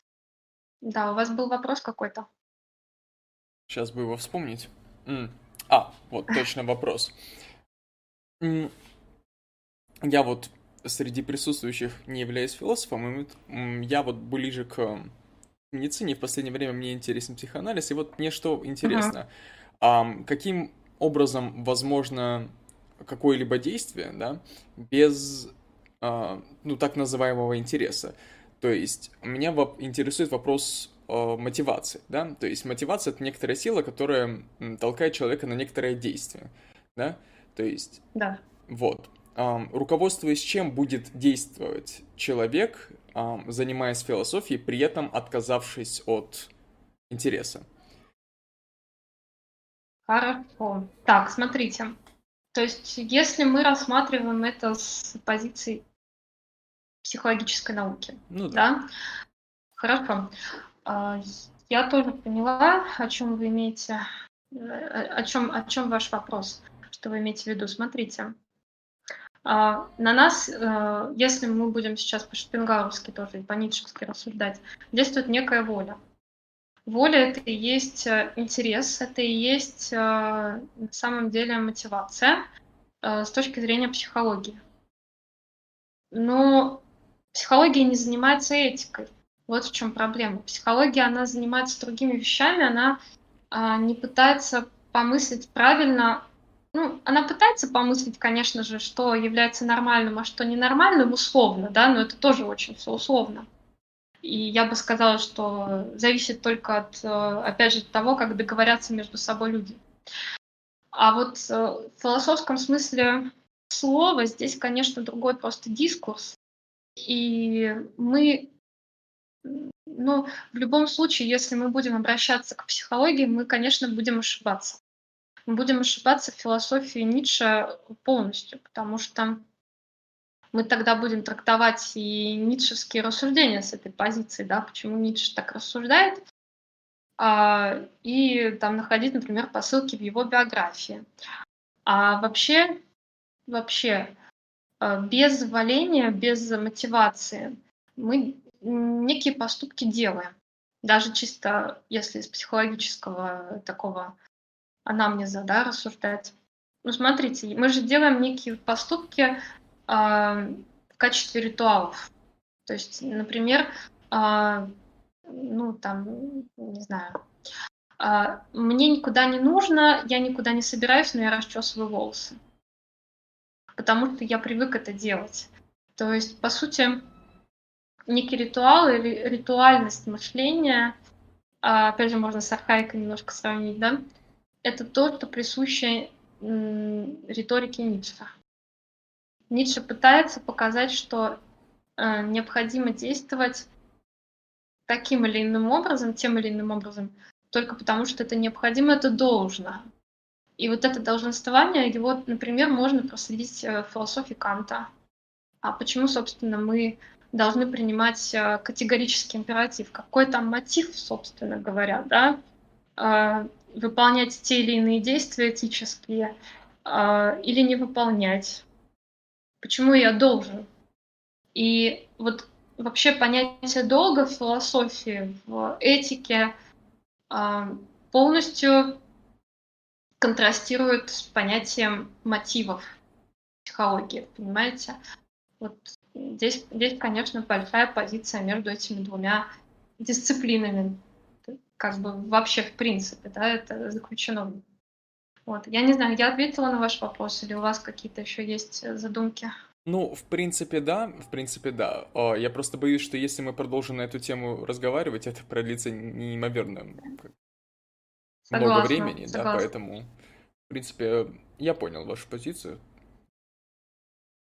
Хорошо. Ну, вообще очень интересная тема, то есть на самом деле с психологических э, позиций тоже можно рассматривать, э, в частности, философию Ницше. Да? А, хорошо, мы теперь подходим, наверное, ко второй же части, к тому, что можно сказать про преодоление ресентимента. Итак, ну, я думаю, что мы разобрались, почему ресентимент нужно преодолевать, почему это вообще мыслится Ницше, да, потому что есть некая посылка от э, мстительности человеческой природы. Соответственно, человеческое должно быть э, преодолено вот этим вот стремлением к сверхприродному, ну, нет, не, наоборот, к природному, но сверхчеловеческому, вот так и преодоление ресентимента — это такой вот, надо понимать, как возвышение человека и его еще и надчеловеческое становление, надчеловеческое моральное становление. А мотивы вообще вот поиска решения проблемы ресентимента прослеживаются именно в двух работах Ницше. Это две работы, которые как раз э, я сегодня э, все время цитирую и привожу в пример, это рождение трагедии с духа музыки, и так говорил Заратустра. Вот в рождении трагедии Ницше связывает, э, как уже было сказано, освобождение от христианской морали и порожденного ею феномена ресентимента с дионисийским началом. Там, если вспомнить, он говорит, что э, вот в дионисийском таком состоянии э, раб становится свободным человеком. То есть сам дискурс о морали рабов и господ, он невозможен в том состоянии, которое мы могли бы назвать дионисийским. А, он пишет, что разбиты все неподвижные враждебные границы, установленные между людьми нуждой, произволом и дерзкой модой. Что еще? Как звери получили теперь дар слова, и земля истекает молоком и медом, так и в человеке звучит нечто сверхприродное. Он чувствует себя Богом, он сам шествует теперь восторженный и возвышенный. Такими он видел во сне шествовавших богов. То есть а, в рождении трагедии четко прослеживается, что а, ну, ресентимент — это какие-то узы. В любом случае, это какие-то сковывающие человека аффекты, а когда человек э, находится в природном состоянии, в таком архаичном, дионисийском, с него эти, э, казалось бы, вроде аффективные вещи тоже снимаются. И человек становится возвышенным, человек становится над собой. То есть это какой-то мотив, опять же, сверхчеловека. Я здесь так вижу. А, давайте дальше поговорим, что еще Ницше говорил о ресентименте. А, или не о ресентименте. Вот давайте о рождении трагедии. Мне кажется, что довольно гениально то, что вообще Ницше так критикует Древнюю Грецию, да, древних греков, и именно разумную э, составляющую их культуры, рациональность. А рациональность, как мы знаем, это вообще рациональное мышление, это столб того, э, из чего исходит, например, философия, из чего возникает, ну, такая, может быть, э, предфилософия в Древней Греции, досократовская. Ну, вот для Ницше это некая болезнь, да, рациональная э, культура, рационализация – это плохо, это то, что должно превзойти. И вот это как раз Ницше проходит э, в этой работе. Ну, давайте перейдем уже к сути. Так вот, э, так говорил Заратустра, вторая книга. Э, многие называют ее Ницшанской Библией. Там как раз-таки победа над ресентиментом, она в таком, получается, образном понимании. Э, Ее можно представить в таком виде, что человек принимает свою природу, да, и он как бы не просто принимает, он, он просто готов ее принять, не обязательно он ее принимает, готов принять. И он должен сделать целью своей жизни становление сверхчеловека. Сверхчеловек. Значит, э, мы помним, что человек — это как раз-таки канат, это и есть тот самый мост, да, человека натягиваем. Человек — это канат, натянутый между животным и сверхчеловеком. И вот в таком состоянии напряженности человек должен находиться всю свою жизнь. Понимаете, это, это э, на самом деле прекрасная формулировка, которая нам показывает то, что человек должен осознать свою, ну, э, свою роль как э, того, что должно будет превзойти. Это такой канат над пропастью. То есть мы этот канат можем пройти, а можем в эту пропасть э, упасть.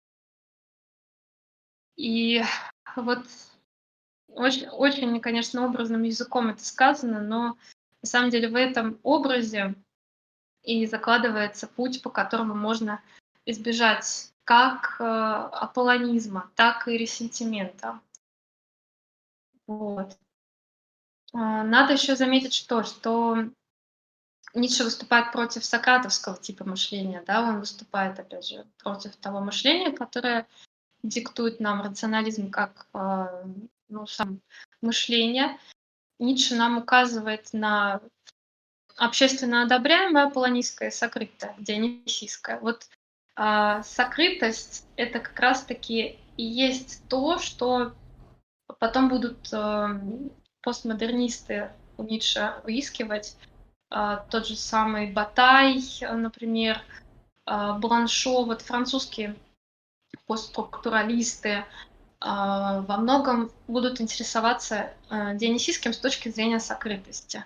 То есть те аффекты, которые в нас э, таятся, те аффекты там, жертвенности, насилия, э, вот они все э, поднимаются в постмодернизме и показываются с точки зрения метафизического такого характера, да, то есть это не стоит понимать как э, просто животность, как э, ну, нечто такое негативное само по себе, да. А, понятно, что это не цивилизационное, это анти а, цивилизационные какие-то вещи, это архаичные а, моменты природы человека, и как раз-таки психологические вот эти вот бессознательные ключевые, ключевые моменты. Но именно они, вот эти страстные, чувственные, э, символически изображаемые в боге Дионисе, э, ну, сокрытые да, мотивы, они наиболее связаны со сверхчеловеком для Ницше. То есть э, мы часто, например, видим, что Заратустра, он э, точно так же, как и Дионис, он перерождается, он а, ходит э, со, со зверями, да, у него есть спутники. Метаморфозы какие-то совершаются вечно. И вот это все есть в Дионисе. Так. Я вот один вопрос задам. Вот так как Ницше угу. критиковал вообще сократовский подход, это вот рационализацию, рационализм некоторых философий, эм, я так полагаю, что именно через эту критику появился и его, ну, так называемый философский стиль, да? То есть, отказавшись от рационализации, идя через, ну, в риторике через пафос скорее, да, через воззвание к каким-то эмоциям, uh-huh. каким-то образом, да, способствуя некоторому, ну, другого рода инсайта, да, um, да. Так, так появился Заратустра. Видимо. И не только ну, Заратустра, еще и угу. другие произведения Ницше, то есть там мы видим действительно мало аргументации, действительно мало каких-то логических операций. Там мы видим много утверждений, где-то связаны, где-то не связаны, но их цель так или иначе, ну, вы, вызвать какие-то ассоциации, вызвать какие-то образы, то есть их цель убедить, да? Uh, убедить ли здесь цель? Ну, uh, у Ницше убедить. То есть как, нет, это, это я случайно поставил акцент на слове убедить. Ага. Это малозначимое слово во всей этой фразе. Я имел в виду скорее как раз его стиль, да, философский, uh-huh. ну, стиль письма. Вот он, получается, из, из этого как раз корни и черпает, так понимаю. А, смотрите, мы можем здесь только предполагать, да, но э, понятно, что критика сократизма, морализаторства и цензуры, э, конечно же, э, ну, перекликаются, да, ницшевское рождение трагедии. Вот там он об этом пишет, и этому он э, как бы посвящает какую-то часть своей работы. И надо понимать, что «Так говорил Заратустра» — это вторая книга, да, после рождения трагедии. Она продолжает, как мне кажется, те сюжеты, которые описаны в рождении трагедии. Вот, вот так. А что конкретно послужило стилем, что конкретно послужило э, тем, что Ницше вообще взялся за эту работу, мы можем только предполагать. Или, наверное, стоит тогда обращаться к письмам Ницше, к письмам самого Ницше э, и искать вот ответ на вопрос э, где-то там. Я еще хотел вот вопрос задать тоже к теме, к вопросу о рациональности. То есть, да, мы разбирали вот на нашем канале работу «Сумерки идолов», где Ницше Мгм. очень часто и очень плохо отзывался о Сократе, о Платоне, о том, что это вообще трагедия западной цивилизации, потому что вот э, такой метод а, рационализации, диалектики, да, аргументации, попытки все выстроить э, как-то в конкретно, четко, определенно, вот этот стиль мышления Ницше очень сильно не нравится.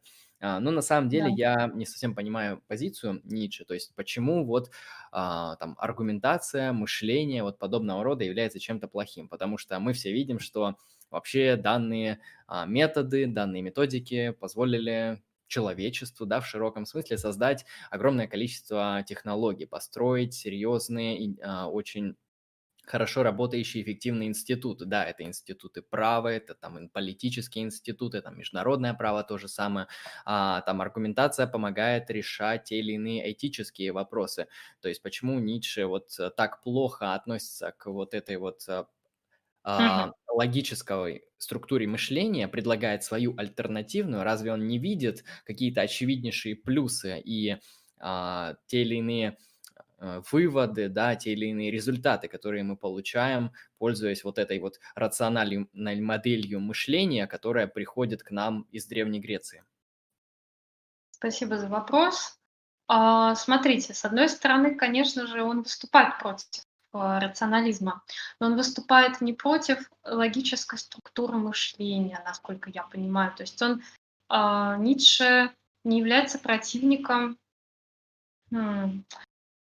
методики, да, не является противником метода, который предлагает нам рационализм. В принципе, он и свои труды э, стремится как-то логически, более-менее в сайте, да, выводить одно из другого.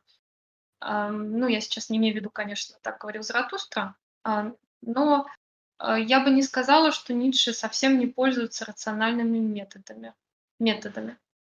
А выступая против рационализма, он выступает против рационализма как мировоззрения, как посылки к тому, чтобы относиться к бытию, относиться к человеку, к человеческому мышлению изначально только с вот таких вот э, механистических, что ли, позиций. То есть когда мы рассматриваем человека как сугубо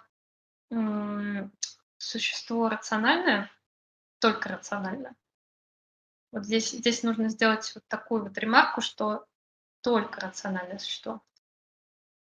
А по Сократу это только так и может быть, да?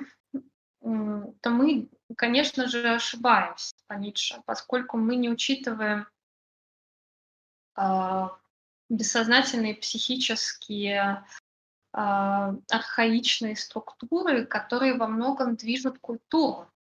Культура умирает. Для Ницше э, важен дискурс не о технологиях, не о мнимом там прогрессе, понимаете? А ему важно показать, в чем ошибка э, культуры вот в пути, по которому она идет сейчас.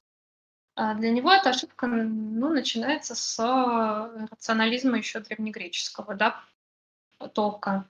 Но он же, он же не говорит, что, например, а, хорошо, мы убираем рационализм, и мы убираем, например, фило- философию. Тогда бы мы должны были убрать и все виды деятельности, которые связаны так или иначе с а, рациональными подходами, да. А, думаю, что здесь просто другой, другой идет дискурс, более мировоззренческий, более даже, может быть, образный, образный, да. То есть необходимо не только раци- рациональным типом мышления руководствоваться. Это не означает, что его нужно полностью извлечь. А, но и принимать к этому в дополнение еще и некие, я говорю некие, потому что непонятно какие, аффективные и вот эти вот самые психические, бессознательные элементы. а, очень много с фрейдизмом очень много связано у Ницше. И многие тоже исследователи выделяют то, что там есть, есть преемственность тоже некая. Но вот рационализм, вот эти все измы, это всегда э, попытка универсализировать и, наверное, попытаться углубить, да, именно один какой-то метод. В рационализме я бы выделила вот рацио-фундаментализм даже, так бы сказала. А, есть один а, такой философ наш отечественный, Павленко Андрей Николаевич, он именно так это называет, рацио-фундаментализм. И у него там своя, правда, не с Ницше связанная, есть критика. И, конечно, конечно, Ницше ну, с осторожностью смотрит. Я не думаю, что он полностью опровергает здесь рациональную какую-то структуру, понимаете? Вот так. Наверное, так я считаю. Так. Спасибо большое за ответ. На самом деле, это вопрос э, довольно интересный именно вот с моей точки зрения, потому что вот у нас uh-huh. с господином Андреем очень часто были дискуссии на тему этики, можно ли вообще заниматься этической дискуссией, легитимна ли она, является она нормативной ну, вообще по своей сути, или она как-то отражает реальность или нет, и что это вообще такое. И это, ну, напрямую, напрямую связано с рациональностью ну, рациональным подходом вообще к изучению морали. Потому что вот я, к примеру, стою на позиции, что мораль — это выражение эмоций, то есть она сводится к эмоциям. Uh-huh. Вот. А Андрей считает, что есть моральные факты, ими можно а, оперировать, как-то выводить из них должное. И это вот тот самый аспект, в котором я лично согласен вот с данной позицией, да, что не ко всему рациональность, не ко всему рационализм э, должен применяться. Ну, Маленький, маленький а, комментарий. Да. Хорошее замечание, да. Я, я, знаете, что бы еще здесь добавила? У Канта есть в его этике э, четкое разграничение между моралью и нравственностью. То есть, э, по сути, то, о чем говорит, например, Андрей, мне кажется, это можно сопоставить э, с теорией морали.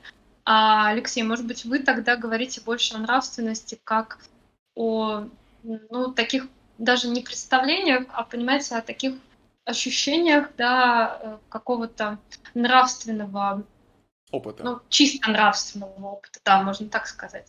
И об этом как раз Ницше. Вот об этом говорит Ницше. Он, он встает на эту позицию, на позицию природного нравственного какого-то переживания. Вот. Другая, другая здесь как бы а, другой нюанс, другой вопрос в том, возможно ли э, ну, в таком виде функционирование этики в обществе, да, насколько это реально работает, насколько это может быть э, рабочей системой. Мне кажется, что все-таки все-таки пока человечество до этого не доросло. Ну, либо, либо вот такая нравственность, она вписывается только в уже концепцию сверхчеловека, да, по Ницше. Ну, угу. моя позиция в том, что нравственность, она, она только и есть, и только и она ну, является нам мир, а то, что называется этикой, это, ну, просто способ убеждения, способ вот по... убедить человека, то есть возвать его к эмоциям, ну, к его эмоциям и как бы насытить этот вывод какими-то ага эмоциями и благоволением, можно так сказать. Вот. Хорошо, ну, то есть убедить. Хорошо, но да. Ну, убедить, да, все правильно. То есть здесь, здесь скорее воспитательная роль, может быть, каких-то моральных институтов, да, начиная с э, института семьи, кстати говоря, как общество знаний, да, э, заканчивая каким-нибудь еще Э, институтом, который человек может выбирать самостоятельно. Например, это церковь, да, например, это христианство, почему бы и нет. А, ну тогда это действительно, вот по Ницше тоже это некое дик диктование извне того, что должно, того, что не, не должно и так далее. Но мне кажется, здесь, здесь вот чисто из психологии, если посмотреть, то может быть ведь и обратная связь может быть. А, может быть, э, это не убеждение, а может быть, это просто а, некое сопоставление вот э, своего а, нравственного какого-то своего нравственного восприятия и того, что в обществе считается добродетельным или злым. И если это сопоставляется каким-то образом, если э, собственная нравственная посылка, собственная интенция, она как-то согласуется с тем, что есть в обществе, то это и не очень-то, понимаете, искусственно. Тогда это уже можно назвать природным каким-то явлением. Э, вполне себе нравственным, как раз с вашей позиции. Как вы считаете? Да, я считаю вполне справедливо. Угу. Ну, мне кажется, просто очень, очень сложная, опять же, область да, для изучения, которую можно рассматривать как э, институционально с точки зрения права, юрисдикции, э, с точки зрения этики, опять же, как философской дисциплины, и с точки зрения психологии. А если все это вместе сопоставить, то получится довольно интересная и очень яркая картинка. Я позволю тут зачитать несколько комментариев из чата. Мгм.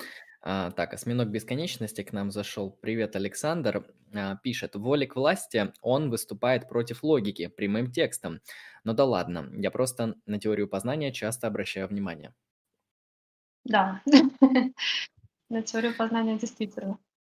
А, так, сейчас еще два комментария прочитаю. А, ну и да, смешно. Логикой построили цивилизации. Перемешал молодой Рассел, это про меня, а, логику и аргументацию, и еще аргументация, оказалась культура, стро... оказывается, культура строилась. Но смотри, я здесь высказал не совсем свою позицию, я высказал, как бы, знаешь, позицию внешнего наблюдателя. То есть Ницше говорит, вот а, методы, там те, которые а, продвигал, грубо говоря, да, Сократ, Платон и последующая философия, они с точки зрения Ницше, ну, разлагают, да, обществом являются проблемой и бедой. И я попытался, ну, предоставить uh-huh. такую точку зрения, э, ну, обывателя, да, который бы спросил, ну вот смотри, если бы у нас не было вот этого всего рационализаторства, у нас бы не было вот этих великих достижений. А, и, собственно, получил отличный ответ. А, ну, то, что дальше Александр говорит, легитимно, но критики критика логики в его работах проскакивает. Вот. Можем дальше по докладу. И потом перейдем угу. к вопросам из чата, потому что там, да, Давайте. интересные дискуссии разворачиваются. Угу. Отлично. Так. Смотрите, о сверхчеловеке мне хотелось бы даже, наверное, зачитать.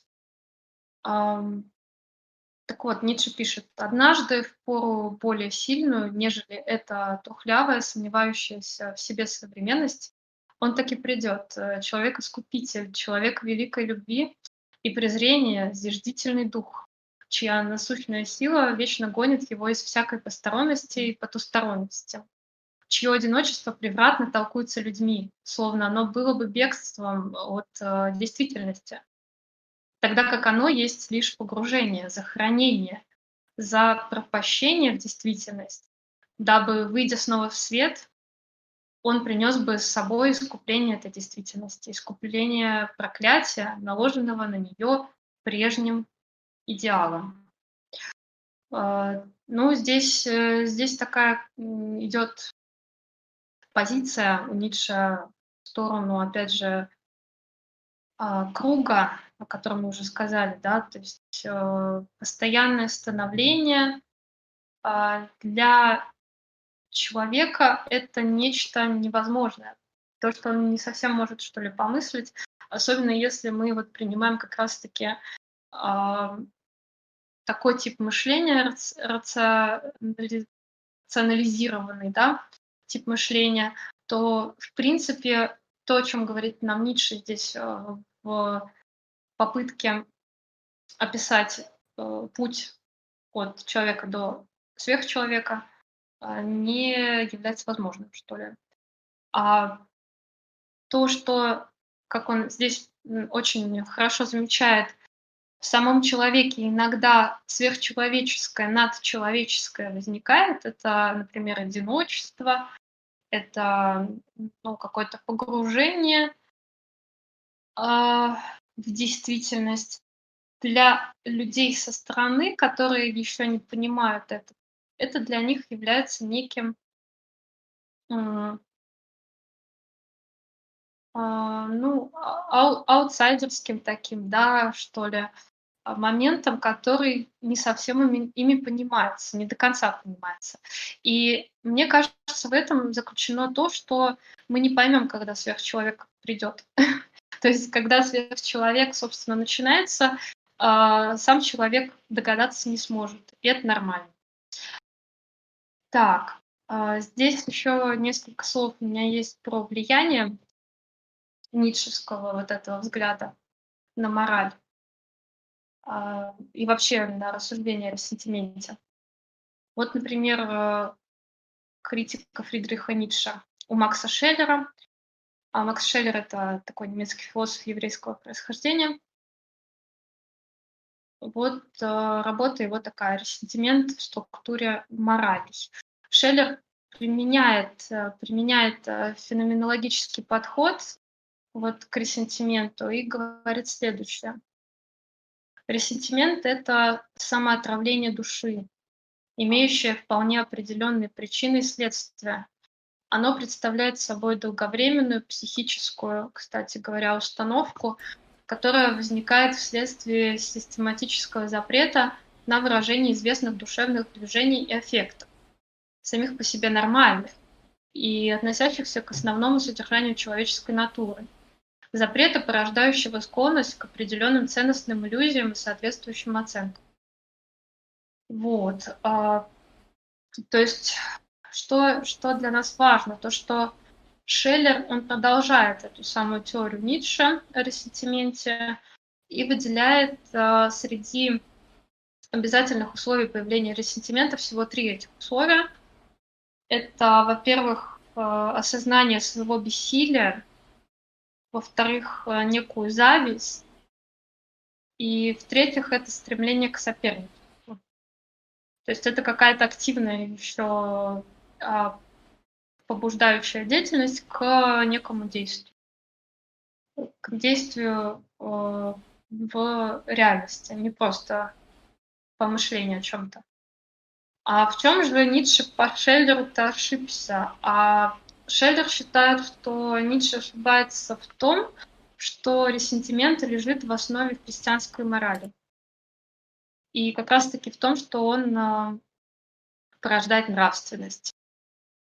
Согласно Шеллеру, истинная нравственность, она, давайте я цитаты отвечу, покоится на вечном ранговом порядке ценностей и соответствующих ему аксиоматически ясных законах предпочтения, которые столь же объективны и столь же очевидны, как и истины математики. Угу. А, так вот, а, получается, что Шеллер замечает как бы логическую ошибку в рассуждениях Ницше. Для него это именно так. А, а ошибку он замечает тогда, когда Ницше отождествляет всеобщую мораль с христианской. А Шеллер говорит нам о том, что вообще продукт ресентимента — это не христианская любовь к ближнему, а любовь э, ну, как бы к человечеству всеобщего характера. Или, как мы сейчас бы сказали, гуманитаризм. Вот гуманность. А гуманность — это вполне себе, ну, такая реально существующая сейчас ценность в западноевропейском обществе.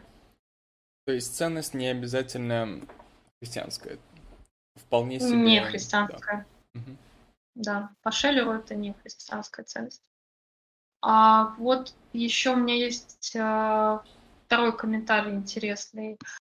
У одного классика аналитической философии, у Стросена, он э, же является автором работы Freedom and Resentment, Э, где он как раз пишет о неких реактивных эмоциях. И вот эти реактивные эмоции — это ответ на воздействие раздражающих факторов. То есть, по сути, это активный, э, активное мщение, да, ресентимент. Это можно причислить к эффектам, что, вероятно, входит э, в поле изучения классификации психологов, мне кажется, и биологов, да, нежели чем философов. А Строссен вот в качестве примеров приводит как раз гнев, отвращение, благодарность, счастье, чувство вины, ресентимент отдельно.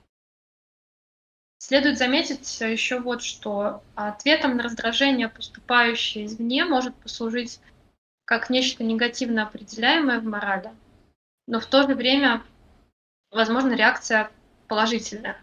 Ну, положительно описываемая в обществе. Можно сказать, что человек изначально табула раса. Чистая доска, да, по Джону Локу. И таким образом вот наша вся моральная ответственность, она распределяется согласно тем эмоциям, которые мы испытываем. Мы можем ожидать э, того или иного ответа, ту или иную реакцию да, на поведение и испытывать ресентимент, а можем его не испытывать. Да, у вас вопрос. Вот, да, есть, есть такой термин интересный в а, психоаналитической теории объектных отношений, как эм, проективная идентификация. А, смысл uh-huh. в том, что вот, а, как вы говорили, да, рес, ресентимент, он, он зависим от другого человека, это некоторое чувство да. бессилия, да, и, возможно, это аффект раздражения, некоторые еще. И э, смысл в том, что этот аффект раздражения, э, раздражения, его, в принципе, можно свести к некоторой неудовлетворенности. То есть, сейчас, мысль плавает, что я хочу сказать? Я хочу сказать, что вот эта вот неудовлетворенность, этот эффект, он эм, изначально возникает, ну, ну, внутри как бы самого человека, да? Эм, это неудовлетворение некоторое. И эм, у этого человека э, могут быть примеры эм, людей успешных, да, которые эм, в этом вопросе превзошли его, которые в этом вопросе достигли больше, чем он, то есть они этот успех получили, который, которым он оказался обделен. И вот проектная идентификация — это такой механизм защиты, эм, в котором вот эта вот внутренняя тревога, внутренняя неудовлетворенность, она как бы проецируется на внешний объект, на другого человека. То есть, грубо говоря, ему приписывается некоторые свойства, которые могли породить вот это вот ощущение.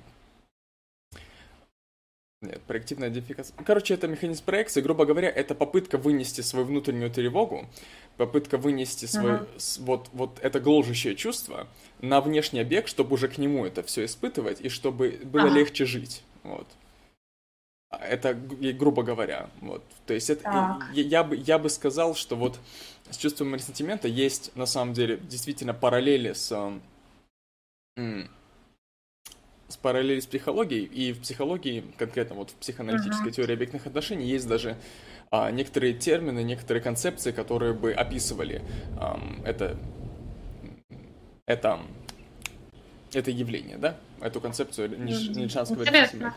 Интересно. Даже, может быть, было бы интереснее, если бы мы рассмотрели какие-то примеры из э, этой концепции. Мне кажется, что это еще, знаете, как можно назвать а, теория отражения, возможно, в каком-то смысле, да. Ну да, что-то такое. То есть по-философски выражаясь, когда мы, э, испытывая те или иные эмоции, те или иные ощущения, как бы воздействуем на другого, на я воздействую на не я таким вот э, невербальным способом. Это вполне да, очевидно. Но ресентимент это немного другом все же. Это как бы активная сознательная деятельность, mm. да, а, то, сознательного толка. Это не просто бессознательный эффект. А, то есть в актив... оно может быть пассивно и активно. Вот в пассивном состоянии мы испытываем ресентимент эффективно. А, ну, если у нас особенно не выработан никакой, например, привычки с ним как-то справляться, да, мы сейчас рассмотрим такую вот позицию человека как э, воспринимающего все и вся.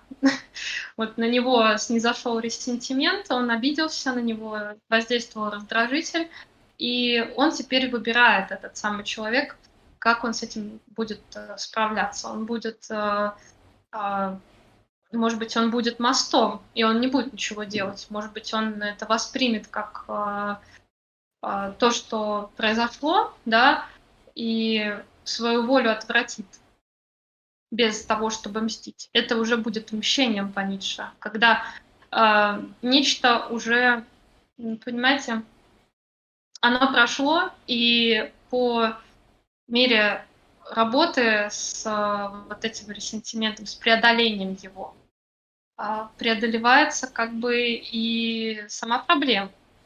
Проблемы уже нет. Проблемы прошлом, а прошлого тоже нет. Получается, ну, э, ни о чем уже, ни о чем сам дискурс. Mm-hmm.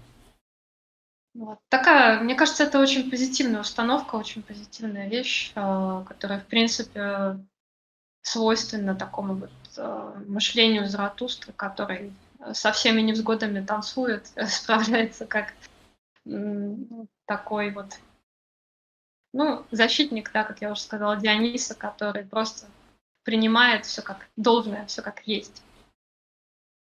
Вот. Ну, так, а на чем мы с вами закончили? Эм, не помните? Она, вот я помню последнее, это, собственно, свойства. Тот самый, ага, свойства. Необходимые. Про чистую доску, по-моему, как раз. Да, табула раса, да. Да, про табула раса было. Все, давайте тогда сейчас я, наверное, уже буду результировать. Конец подводить. Смотрите, получается, что, ну вот по Стросону я сейчас говорила, а, все зависит от того, что мы с вами испытываем. Вот э, в зависимости от эмоций э, распределяется и та ответственность, которую необходимо вроде как предпринимать за поступки. И ресентимент, да, может э, испытываться, но этот принцип может и нарушаться. И реакция, если не совпадает как бы с ожиданным, то ресентимента таким образом уже нет. Если мы все это резюмируем, то для Строссона, для нашего аналитика, ресентимент — это не совсем чувство, вот как для Ницше, не чувство озлобленности слабых или нищих духом, а наоборот какой-то вот достойное непринятие несправедливого поступка по отношению к себе. Такое рациональное, чисто взвешенное э, распределение границ э, своего «я». Да? То есть нормальная реакция на несправедливость здоровая. Э, мне сделали нечто несправедливое, плохое по отношению ко мне, я должен отреагировать. Вот такая позиция. Но эта позиция совершенно э, понятная для аналитика, да. А, так, давайте немножечко, наверное, подытожим, и если будут какие-то вопросы, то уже на них я буду отвечать. Э, вот, если все-все-все сейчас собрать, все, что я сегодня сказала, то вот феномен э, ницшевского Заратустры и концепция сверхчеловеке тоже – они нужны нам для того, чтобы утвердить э, положительную волю к жизни. Не шопенгауровского смысла, а именно ницшевского, положительную волю к жизни дионисийского толка. То есть то самое архе. А, можно сказать, жизнеутверждающую волю, да? То есть, э,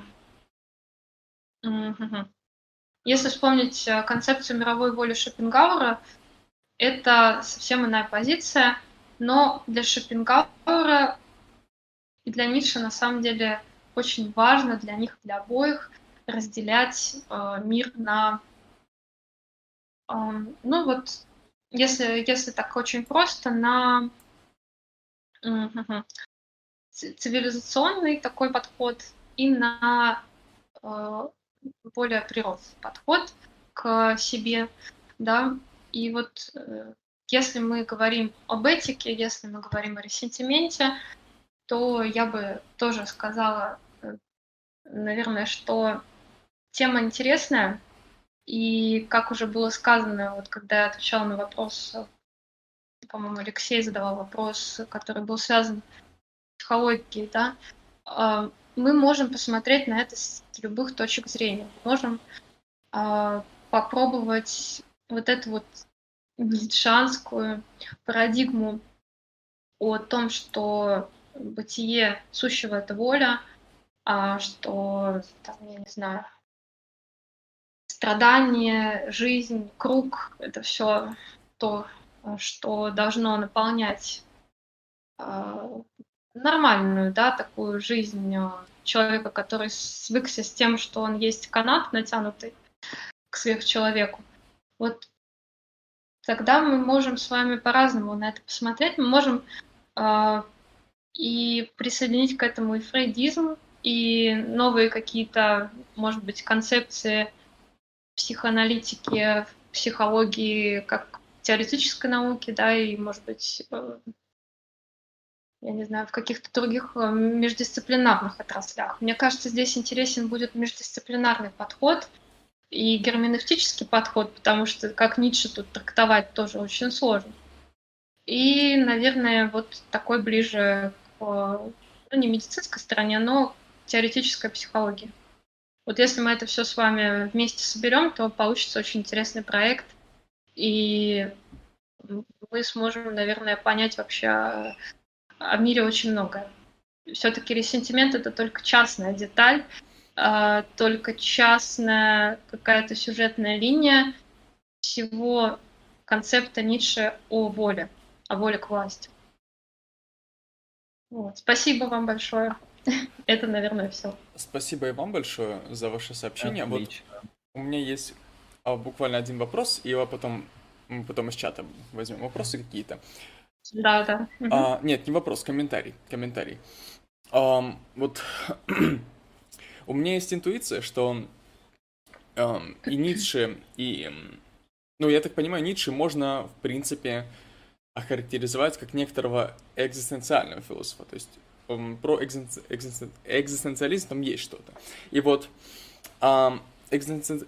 Блять, ой, извините, а, каюсь грешен. Вот, um, ценность всякой экзистенциальной философии для психологии я усматриваю в том, что вот э, психология, особенно практическая, та, которая занимается практикой, да, клиническая психология и так далее, эм, основной целью ставит эм, ну, выздоровление человека. Или, по крайней мере, перевести его к э, наиболее здоровому состоянию, насколько, да. насколько это возможно. И вот эм, всякая экзистенциальная философия, она, может, можно сказать, она ищет как бы состояние здорового человека. Она исследует, что есть здоровый человек, какая конфигурация человека, mm-hmm. вот конкретно его мышление, его мировоззрение является здоровым, вот гармоничным, правильным. И именно с этой, с этой точки зрения я, опять же, у меня есть такая интуиция, есть такая эмоция, да, по отношению а, к, и к Ницше, и к экзистенциаль, экзист, экз, короче, к этой философии в целом. Да, да, да, да. Эм, так как она, эм, ну, способствует этому, она по помогает этому. Грубо говоря, эти, все эти люди, они работают в одном направлении. Вот. Просто немножко с разных точек зрения, с разных подходов. И это... Это крайне интересно, и это, ну, лично меня будоражит, вот. Эта мысль, так. Ага. Спасибо за комментарий. Ну, мне кажется, кстати, если с вашего позволения я могла бы еще продолжить эту мысль. Mm-hmm. Смотрите, а вот если мы возьмем э, ну, такого экзистенциалиста, которого философом особо не считают, Альбера Камю, у него очень интересная позиция по поводу жизни. То есть он, он жизнь воспринимает как э, принятие абсурда. Да? Э, все, что мы с вами переживаем, почему экзистенциальный кризис наступает. Для всех экзистенциальных философов очень важно переживание экзистенциального какого-то толка, когда человек э, находится в каком-то трагическом состоянии переживания своей жизни, да, то есть почему он вообще задумывается о том, что что-то не так. Э, для Альбера Камю, ну, он не то чтобы позитивно пытается разрешить этот вопрос. Изначально он ставит вопрос о возможности жизни вообще в такой ситуации, когда а, ну, все ее как бы нюансы поняты, она есть абсурд, соответственно, а, логичный вывод из жизни — это покончить жизнь самоубийством, да, и он исходит из этой посылки. Мне кажется, что вообще вот а, такая логика рассуждений во многом для экзистенциалистов она свойственна, то есть они не то чтобы на самом деле пытаются позитивно разрешить, а, найти именно какие-то, ну, давайте так скажем, причины для того, чтобы жить эту жизнь. Да, для того, чтобы жизнь э, действительно приносила радость или э, приносила счастье, ну, какие-то гедонистические такие вот моменты, они полностью, в принципе, убираются. Там и у Сартра мы можем заметить э, в, в атеистической экзистенциальной мысли. Э, во многом там ну, какой-то такой сухой, что ли, остаток из всего. И вот у психологии, у клинической психологии, ну, просто совсем другие, знаете, совсем другие и причины, из которых она, а, она исходит, эта наука, и цели, к которым она движется. Здесь мы имеем все-таки разные ситуации. А, человек, который испытывает экзистенциальный психическую боль. Это же совсем разные корни, отличающиеся друг от друга, понимаете, состояния. И не всегда человек, который клинически болен, э, осознает свою жизнь как экзистенциальную трагедию, а, и не всегда тот человек, который претерпевает экзистенциальный кризис, э, понимает или ну или просто болен, как бы какой-то болезнью псих, психического толка. Вот э, что вы на это могли бы сказать? Может быть, может быть, эту мысль можно как-то продолжать, либо, либо действительно это совсем разные области. Mm. Является ли это совсем разными областями? Ну, я, я бы сказал, что возможно, это области и разные, но они как-то так или иначе пересекаются, вот с моей точки зрения. Вот, потому что э, психология, ну, в общем смысле, да, теоретическая психология, э, uh-huh. исследует ну, принципы работы психики, да, то есть ее, ну, как, как насколько она это нам является, насколько это возможно пронаблюдать. Э, использует свои методы, свои особенности. А вот философия, к примеру, какой-то экзистенциальной направленности, да, она тоже м- у меня потерялось всякое настроение об этом говорить, но, но я, я так или иначе закончу. Вот. то есть есть некоторые проблемы, да, вот есть эм, так называемые кризис идентичности, к примеру, у того же Эриксона, вот, которые, в принципе, могли бы быть эм, раскрыты как раз в эм, философии экзистенциального толка, да. да. Вот, и, и эти методы, эти пути мысли, то есть как, например, элемент когнитивной психотерапии, они могли бы эм, к чему-то привести позитивному.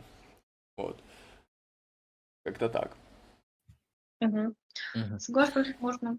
можно Я предлагаю перейти к чату. Алексей, можешь открыть чат, по выбирать там вопросы, но прежде чем мы вот прямо из чата начнем задавать, я хочу от себя вопросы задать, которые у меня накопились в течение выступления.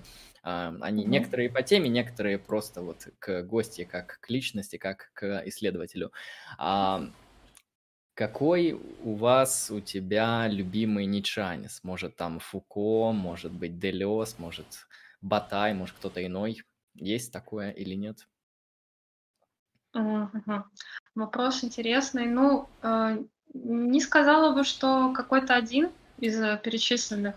Мне, поскольку я эстетикой занималась, мне нравилось сопоставлять с постмодернизмом, да, и, ну, там, например, Батая прослеживать но я не то чтобы соглашаюсь с его позицией, я скорее ее критикую и во многом там не согласна. Но об, это, об этом в основном моя вот магистрская диссертация, там у меня целый есть э, такой момент, в котором я это описываю. Вот. Отлично. И вот такой еще вопрос интересный. А, часто мы можем заметить, что люди, которые начинают читать Ницше, особенно не философы, они а, преисполняются вот этими прекрасными идеями сверхчеловека и хотят вот стать чем-то подобным. Так вот, вопрос а, к тебе. Насколько ты продвинулась в приближении к сверхчеловеку? О, интересно, интересно. Я думаю, что что об этом следует, конечно, э, говорить не из меня, собственно, да, но и оценивать меня как-то еще и извне. Вот э, тогда вопрос больше к вам, как вы считаете. Но вообще а, какие-то мотивы, какие-то мотивы, конечно, в себя впитала, да, там дионисийские какие-то мировоззренческие установки во многом пересекаются с моими, с, с моими воззрениями на мир, на миропонимание в целом. И вот на, может быть, какие-то даже бессознательные да, восприятия того, что происходит в моей жизни, как минимум. Да. Отлично. А, так, там осьминог бесконечности быкует, говорит то, что не молодые люди могут Ницше интересоваться, а мне уже под 30. Ну, 30 это еще молодой в каком-то смысле, Александр, так что все впереди, все впереди. А, и он же задает вопрос интересный. Почему Ницше так жестоко критиковал Вагнера? А, так, хорошо. Ну, Вагнер он критиковал только в определенный момент своего творчества, да, когда Вагнер как раз-таки что-то натворил с Дионисийским, насколько я помню, в своих э, небиунгах, там еще где-то. Э, что-то что Ницше не устроило, но он об этом пишет не совсем, э, знаете, не совсем, что ли, прозрачно. То есть у меня тоже были, были попытки в этом разбираться. Я смотрела, читала, и совершенно каким-то непредсказуемым образом Ницше из великой дружбы с э, Вагнером переходит в такую вот, э, ну, мне кажется, не совсем последовательную критику, да, скорее всего, это какой-то как раз-таки был личностный разрыв между ними двумя. Многие описывают даже, как это происходило там образно. А, но мне кажется, что это вот все-таки какие-то личностные, да, э, разногласия, может быть, не совсем даже философского тока или не, не совсем касаются они теории музыки. Мне так кажется. Следующий вопрос. А, так, сейчас его найду. А, что бы Александра сказала Ницше, если бы встретилась с ним? Я никогда об этом не думала. Наверное, я бы станцевала. Наверное, это было бы лучшим, что я могла сделать. Я думаю, Ницше бы понял отсылку на него самого, да, и пожал бы руку. А, поздний Ницше испытывает ресентимент к Вагнеру. Вопрос от Александра Шадова. А, ресентимент к Вагнеру. Мне кажется, возможно, да, то есть мы можем так сказать, это довольно забавно. Нет.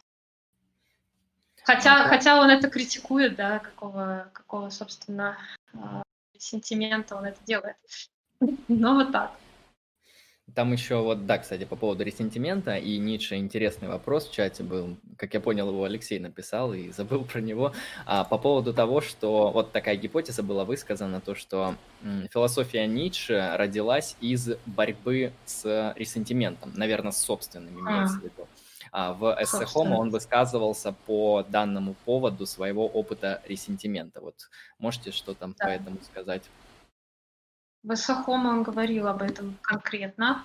У меня даже были какие-то выдержки, я вроде бы к ним обращалась. Ну,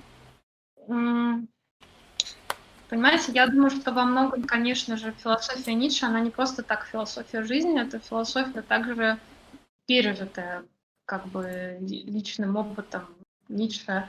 И мне кажется, ну, не только мне кажется, а многие тоже пишут о том, что есть биографичность, какая-то вот некая биографичность в этом произведении, так говорил Заратустра. То есть чуть ли не Ницше — это Заратустра, который э, рядом вот так вот с, со зверями. Которые что-либо отображают, там Пантера во многом, которая тоже у Диониса, например, возникает. Потом, кто еще там есть? Орел, э, который э, такой самое, самое гордое животное. А, и вот эта вот э, описательная часть, она во многом очень согласуется с аристократизмом Ницше. Да, мне кажется, очень, очень много здесь самого Ницше тоже в произведениях.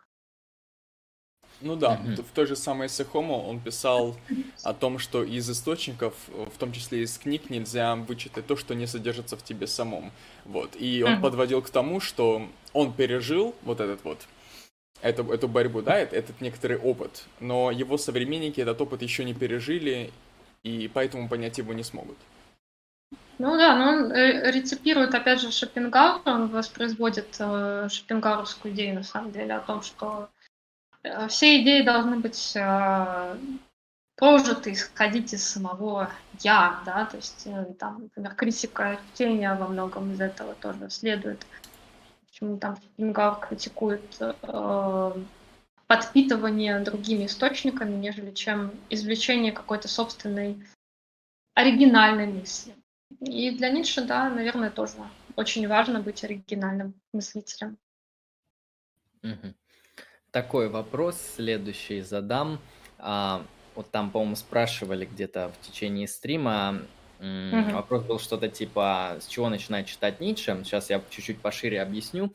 А, вот у Алексея есть принципиальная позиция, что вот угу. произведение «Так говорил Заратустра» нужно читать чуть ли не последним, после того, как прочтешь все остальные произведения а, Ницше. У меня немножко другая. Я считаю, что к Ницше нужно пода- подходить а, явно не с Ницше. То есть нужно почитать учебники, статьи каких-то исследователей, потом начинать читать его какие-нибудь философские работы.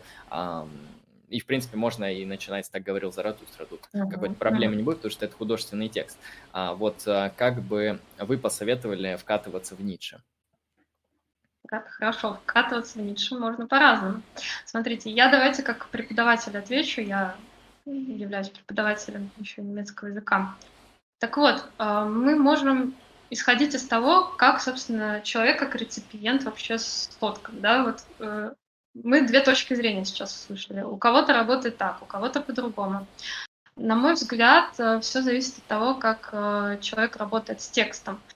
Если человек задает очень много вопросов, он подходит аналитически к произведениям. Ему очень важно сопоставлять те или иные категории там, и так далее. Если особенно у него есть философское образование, какое-то специализированное образование или гуманитарное образование, там, ну, любое гуманитарное образование из других областей, то я бы, конечно, такому человеку посоветовала подойти с позиции Андрея, да, попробовать а, попробовать что-то почитать изначально, посмотреть на ну, какие-то аналитические обзоры, попробовать что-то определить для себя, и затем уже, понимая, какие могут быть э, воззрения на ту или иную концепцию, ее воспринимать самостоятельно.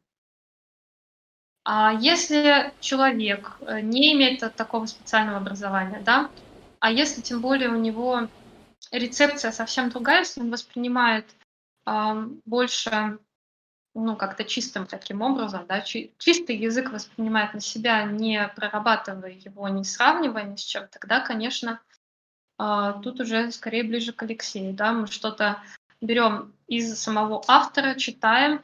Вопрос просто в том, с какой тогда работы начинать. Это тоже важно.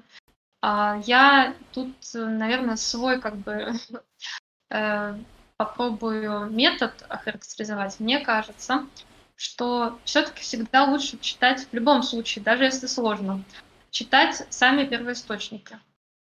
Почему? Потому что таким образом у вас э, появляется какое-то собственное, чистое, еще не э, сформированное другими какими-то исследователями понимание текста, и вы таким образом герменевтически просто понимаете лучше. Вы можете понять больше, чем другой исследователь. А вдруг? Да, такая позиция возможна. А, тут, тут просто много всего намешано. Это может быть какой-то личностный опыт, это может быть структура мышления какая-то оригинальная, да. Вот лучше, мне кажется, начинать с самих текстов. А второй момент, с какого текста читать Ницше. Я считаю, что надо начинать с того, чем вы интересуетесь. То есть если вы интересуетесь э, вопросами этики, это может быть э, там, вы можете начать с генеалогии, морали. морали. Да. Если вам интересна биография, там это вообще другое, да, русло. Если вам интересно м- почитать об эстетики, ну, это, это редкость, да, то это рождение трагедии, что вполне тоже можно брать как первую книгу, в принципе, она довольно историографическая и, ну, такая, как бы вам сказать, она не требует каких-то специальных знаний тоже. А в остальных случаях я думаю, что Заратустра это как минимум Э, культурообразующее произведение, во многом оно как бы на слуху для Запада.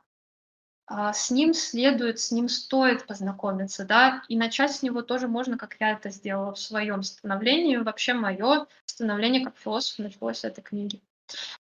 А, не имея как бы философского образования, я уже начала ее читать. Но об этом уже было много сказано. Если сложно, если не укладывается, то можно с э, человеческого, слишком человеческого начать. Там вообще такие, скорее, афоризмы, да, как э, можно так сказать, что это такие небольшие выдержки из э, философии жизни Ницше, которые он потом расширяет в своих произведениях, таких более осново, основополагающих. Но вот в этой небольшой книжонке можно много чего интересного вычитать. Угу. Вот. А я вот еще хотел узнать, э, вот э, есть такая вещь политическая философия, и как угу. я вот замечал, что у Ницше с этим вообще сложно, потому что так или иначе он делает высказывания о политической мысли, о государстве, да. а, о, там, как, о том, как должно быть устроено общество, но как-то все это в такую стройную мысль, по крайней мере, у меня не укладывается. Можете ли вы тут вот подсопортить, помочь людям, тем, которые пытаются понять, uh-huh. а какие у Ницше политические взгляды? Хорошо.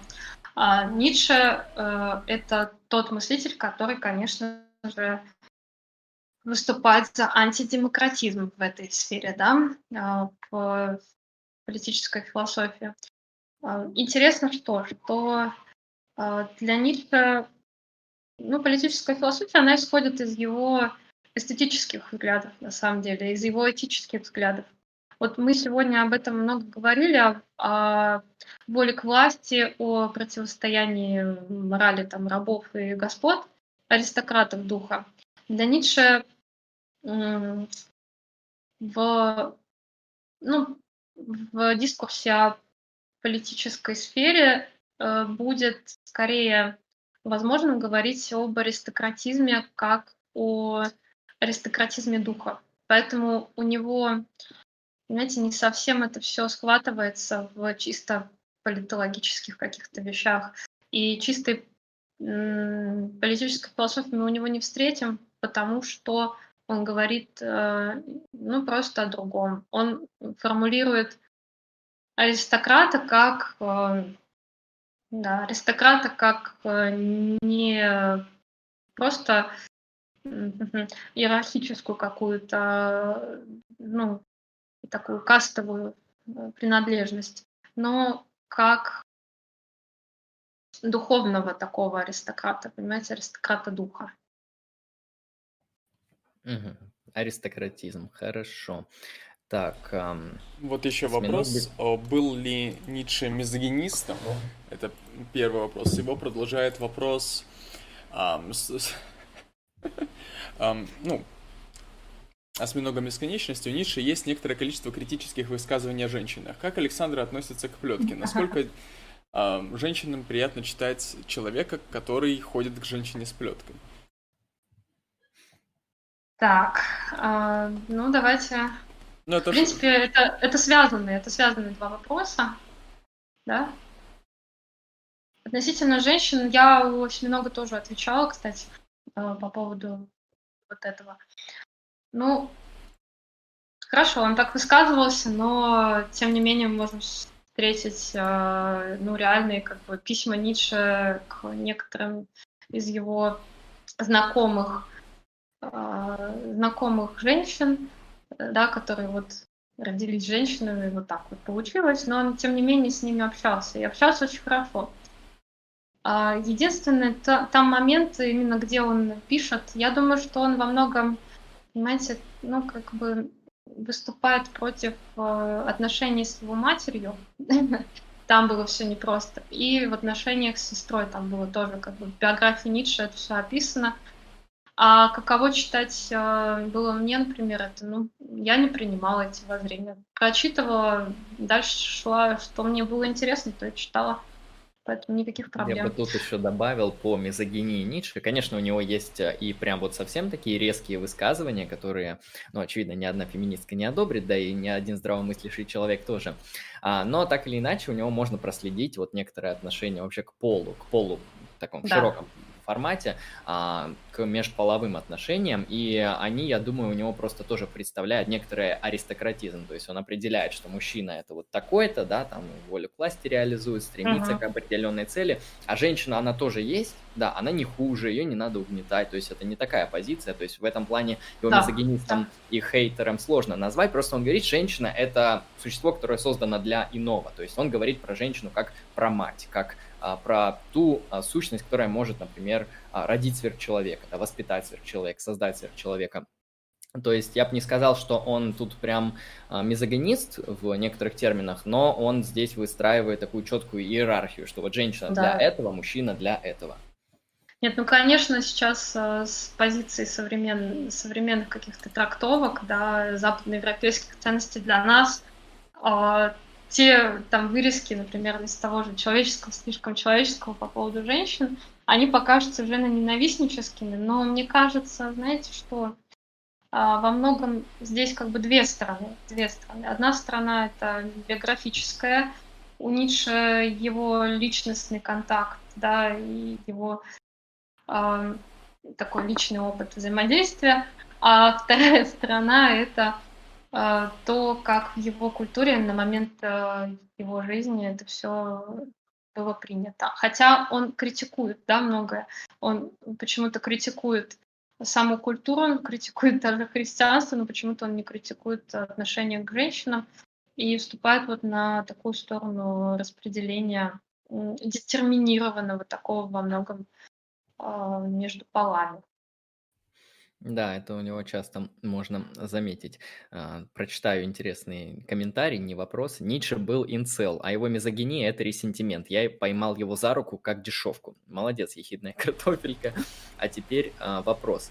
А, как вообще относиться к фантазиям Ницше о том, что он самый величайший философ, которого поймут только через 300 лет – а, угу. Но вот это интересно, насколько это литература, а насколько его мнение. Хотелось бы услышать позицию Александры, спрашивает Хорошо. бесконечности. Хорошо, это вопрос, э, который я также разбирала на семинаре, а, на Ницше семинаре, который ездила в 2019 году. И мы как-то, знаете, не пришли к точному ответу, потому что Давайте посмотрим, что будет через 300 лет. Ну, правда. То есть, на самом деле, говорить об этом, как бы говорить ни о чем.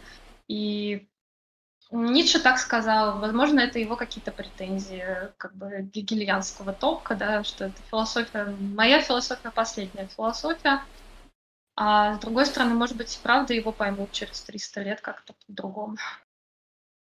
Посмотрим. Алексей, там есть какие-нибудь вопросы? Интересно, да. можно отвечать, что-то а, было? Есть, есть вопрос такой практического характера. Есть ли у гостей канал на Твиче или на Ютубе? А, нет, к сожалению, или к счастью, пока нет. А, у меня был как-то канал на Ютубе очень давно, когда я занималась переводами. А, Еще в бакалавриате где-то я переводила всякие ролики немецких блогеров, там что-то прикольное было, но потом просто решила удалить и не заниматься. Посмотрим, может быть, когда-нибудь появится. Пока только вот этот проект у Сыничи довольно пустой, но надеюсь, что он обрастет какими-то интересностями. Вот, и еще вопрос. А, может ли Александра привести исторический пример сверхчеловека? То есть... А, ну, здесь, здесь явно как бы отсылки во многом еще могут быть а, к Германии, к истории Германии, да. А, нет, не могу, потому что сам Ницше говорит о том, что это то, что не имеет никаких, а, ну, понимаете, примеров а, в истории. Единственное, что мы можем сказать, то, что, ну, наверное, Дионис. Дионис — это сверхчеловек. Для меня это образ э, такого сверхчеловека. Э, ну, только не понимать это вот в таких образах, как на картинках, пожалуйста, да, то есть Дионис — это как бы образ, э, но ни в коем случае да, не тот самый бог э, древнегреческий, о котором, конечно же, Ницше говорил в другом понимании. Ну, кстати, да, это интересный вопрос, как вот а, сама вот эта мифология, греческая mm-hmm. религия, греческие мистерии в отношении Диониса соотносятся с воззрениями Ницше на Диониса. То есть мне в какой-то момент показалось, что Ницше просто использует слово Дионис, а, а вчитывает да, и да. вкладывает смысл совсем другой. Потому что сейчас вот да. много исследований по греческой религии, в том числе по вот культу Дионису, и мне кажется, это совсем две разные вещи. Что думаете по данному поводу? Э, я занималась, понимаете, не только дионисийским как категорией, да, как началом философским Ницше, но и смотрела на несколько произведений историографического толка. Там интересно тоже, потому что на самом деле там есть у нас русский философ, отечественный Вячеслав Иванов, и еще несколько исследователей более современных, западных. И все они говорят о том, что и у Аполлона, и у Диониса есть некий единый прародитель, одно божество, которое их создает. И если мы берем оба культа, то и в самих культах там противоречия. И в том, как э, вот эти божества себя вели, да, э, в мифологии, в самой, в сюжетах. Иногда Аполлон не нравственен, иногда Дионис более нравственен. Иногда там Дионис не так жесток, Аполлон жесток. Все, все очень разнится, и поэтому для Ницше это вполне нормально понимать э, Диониса как э, такого вот, э, ну, прообраза, да, сверхчеловека. Это не какой-то там страстный, э, полностью эффективный бог э, виноделия, сладострастия там и так далее. Нет. Для него нет никакой проблемы, и я его прекрасно понимаю. Вот. Угу. Кстати, да, вот это интересное мнение о том, что Дионис, он бог вина и радости, но все забывают о, о тех ужасах и трагедиях, о вакханках, о вот тому, да. о, о том, что вообще происходит э, по итогу дионисийской мистерии, там смерть, ужасы и так далее. То есть э, все думают, что это просто венца выпить, но там все намного сложнее, если почитать какие-то исторические источники. А раз заговорили про сверхчеловека, вот я хотел бы здесь уточнить, вот часто у Ницше, ну, абсолютно непонятно, что такое сверхчеловек, потому что он говорит о нем либо апофатически, то есть говорит там, он не ресентиментен, да, он не мыслит там в категориях таких-то а, моральных терминов. То есть либо он говорит отрицательно о нем, либо он говорит о нем, а, ну, метафорически, да, то, что это там канат, да. ну, и точнее, одна сторона каната, либо это там что-то такое. А, в общем, как бы вот вы дали определение а, сверхчеловека. И у меня еще такой вопрос, вот сверхчеловек, он является вот онтологически каким объектом? Это какой-то физический объект, да, например, конкретный человек, или это абстрактная сущность, да, как универсалия, как понятие, как число, как бога, либо это вот, что, не знаю, архетип, миф, или вот о чем говорится вообще, когда говорится о сверхчеловеке? Хорошо. А, давайте я попробую. Ну, конечно, это будет а, такая великая попытка, да, которую можно будет, конечно же, критиковать с разных позиций. Смотрите, а, для меня этот э, сверхчеловек э, мыслится эстетически, а не только лишь исторически. Исторически его помыслить вообще сложно. То есть, э, если мы исходим вообще из позиции, что наше мышление должно быть э, как-то изменено, то получается, что сверхчеловек — это надо человеческое сущее, находящееся в бытии другого толка. Сейчас мы с вами находимся в бытии, которое линейно. которая претерпевает там, ну не знаю, кризис культуры. Вот пока э, не будет одновременного развития, не развития, давайте плохое слово, а, пред... А, так, не знаю, переоформление, хорошо, переоформление человека а, как сущего и переоформление бытия, вот пока это не произойдет, сверхчеловека не существует.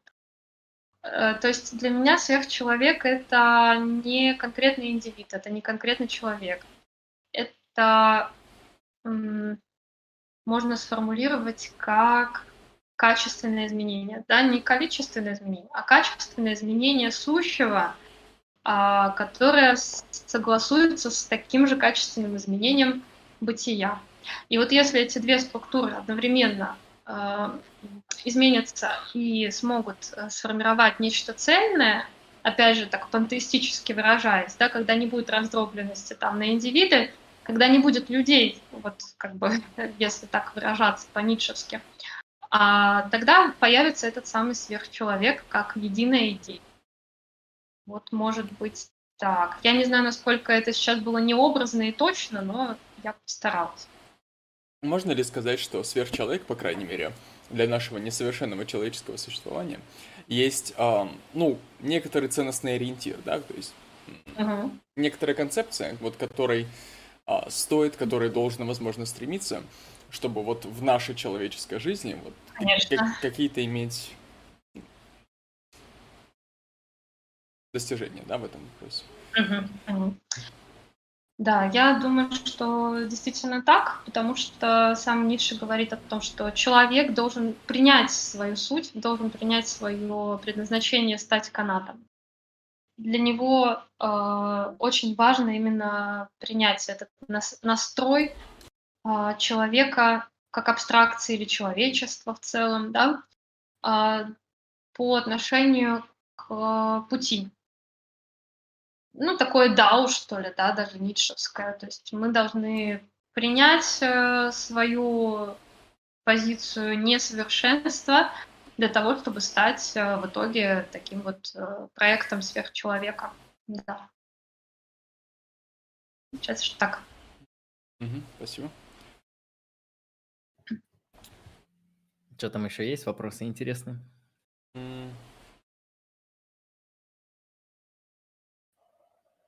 Сейчас открою чат, посмотрю.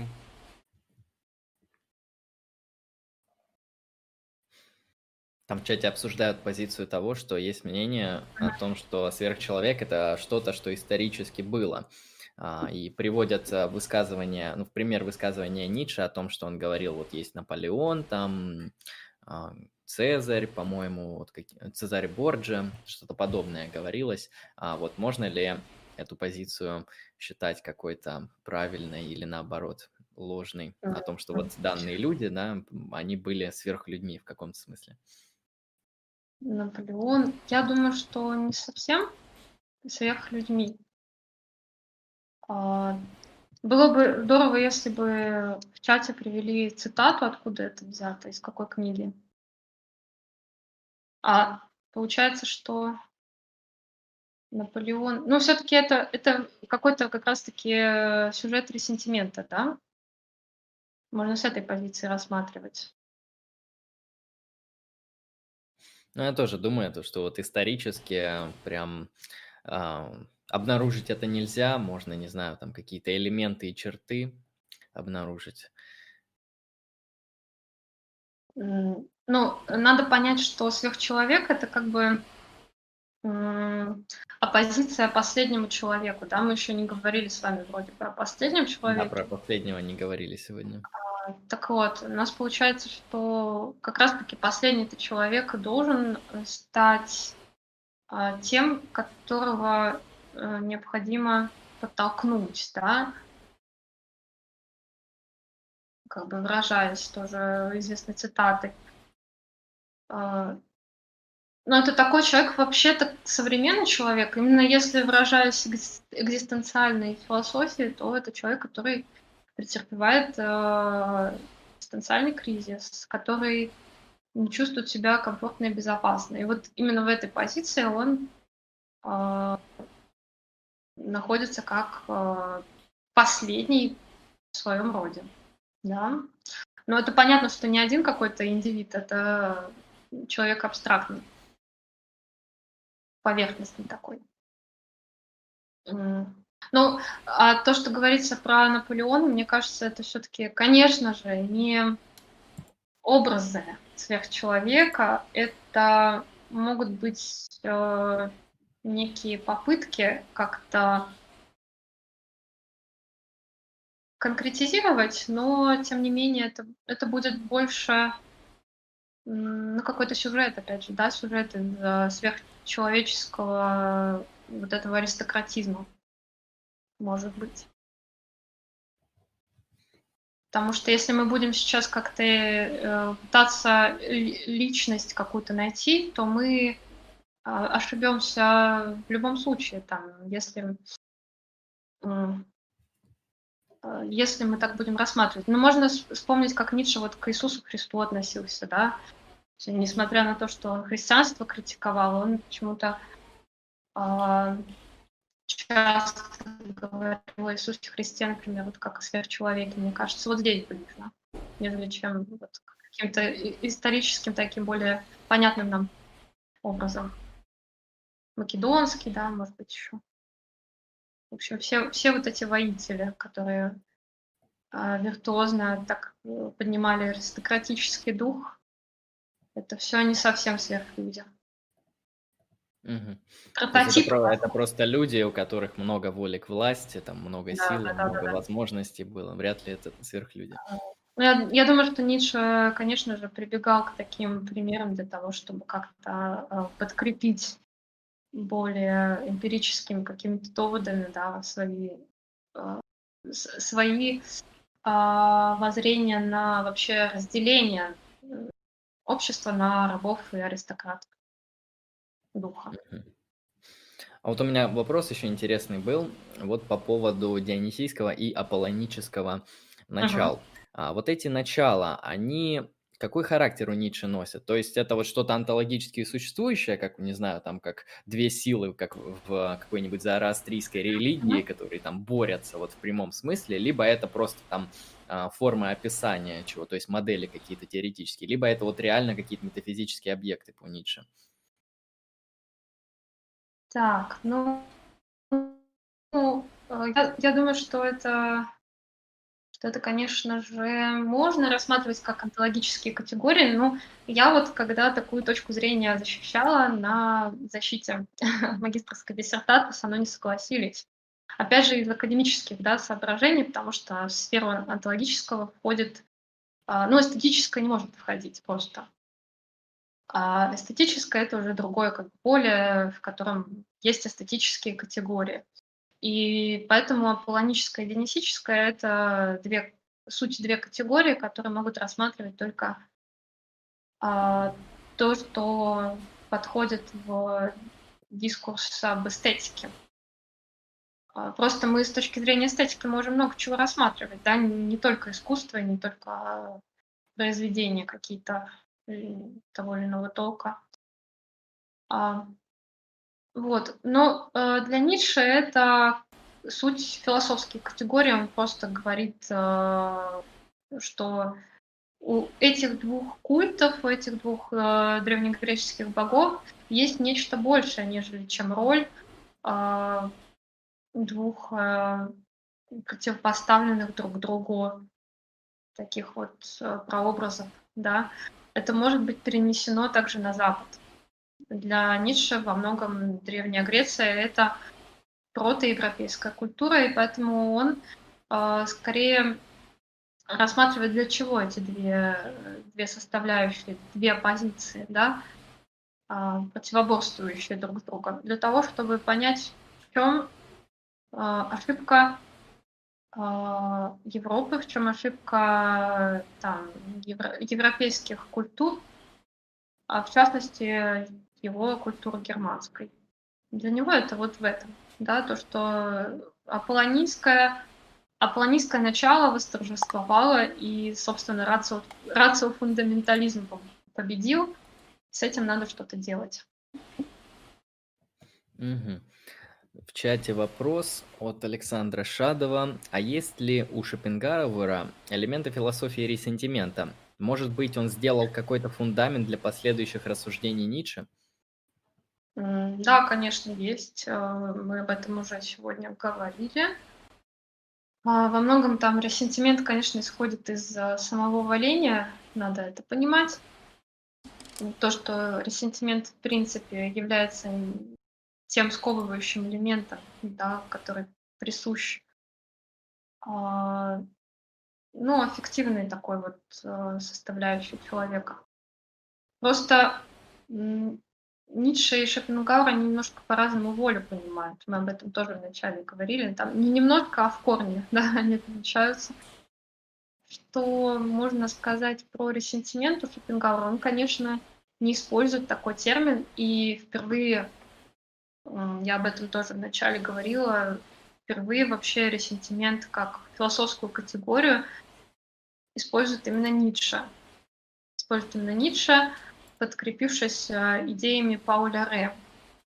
А Шопенгауэра так прямо об этом не говорится. Угу. Я там вот отмотал чат, там был интересный вопрос, я его немножко переформулировал, чтобы он понятнее был. А, человек спрашивает, Ницше критикует понятие «я», как вот мыслящей субстанции. А, но вот это «я», оно же испытывает ресентимент. Если Ницше отвергает, что вот это вот «я» существует, то что испытывает ресентимент? Вот если а, я правильно передал суть вопроса. Так, если «я» не существует, что испытывает ресентимент? А, смотрите, если мы отвергаем «я», то ресентимента нет то ресентимента нет.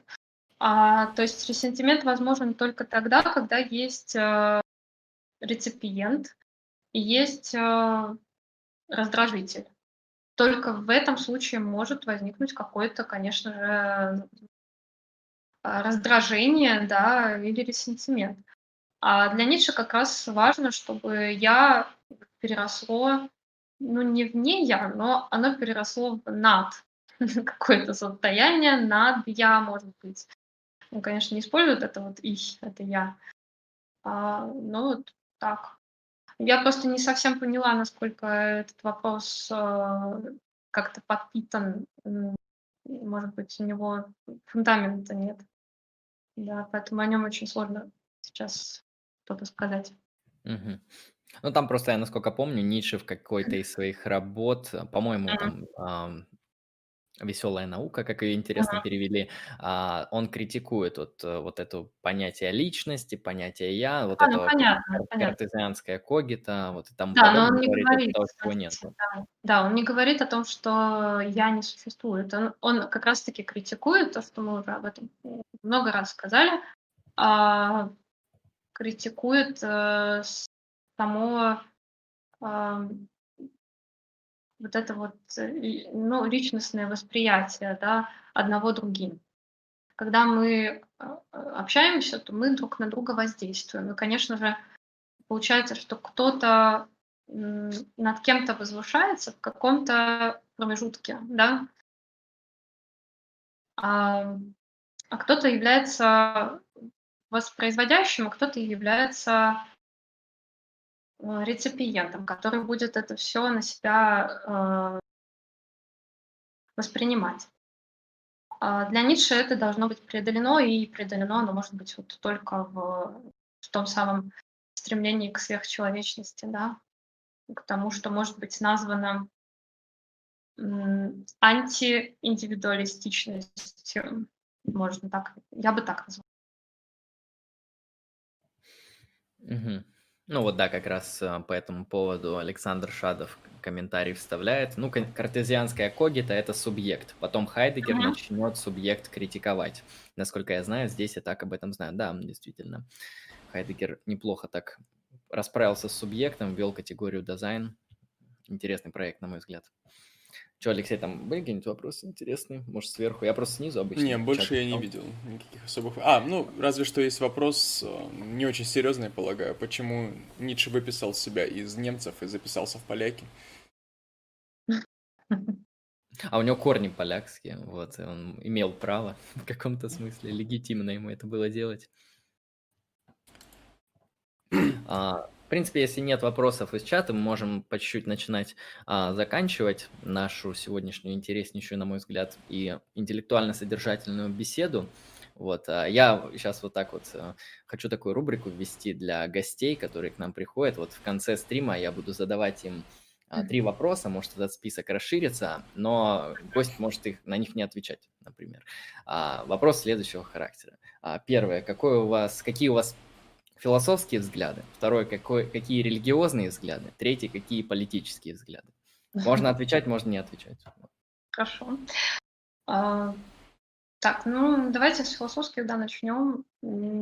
Я в этом смысле а, не могу сказать, что я придерживаюсь какой-то определенной позиции, там, например, э, я идеалист или я материалист, это тоже нет. А, тем не менее, у меня такой сдержанный, я, сдержанный, может быть, э, характер отношения к любым концепциям. То есть я пытаюсь а, каждый раз их а, проанализировать и с точки зрения герменевтики тоже, да и сопоставление с тем, что я изучила ранее.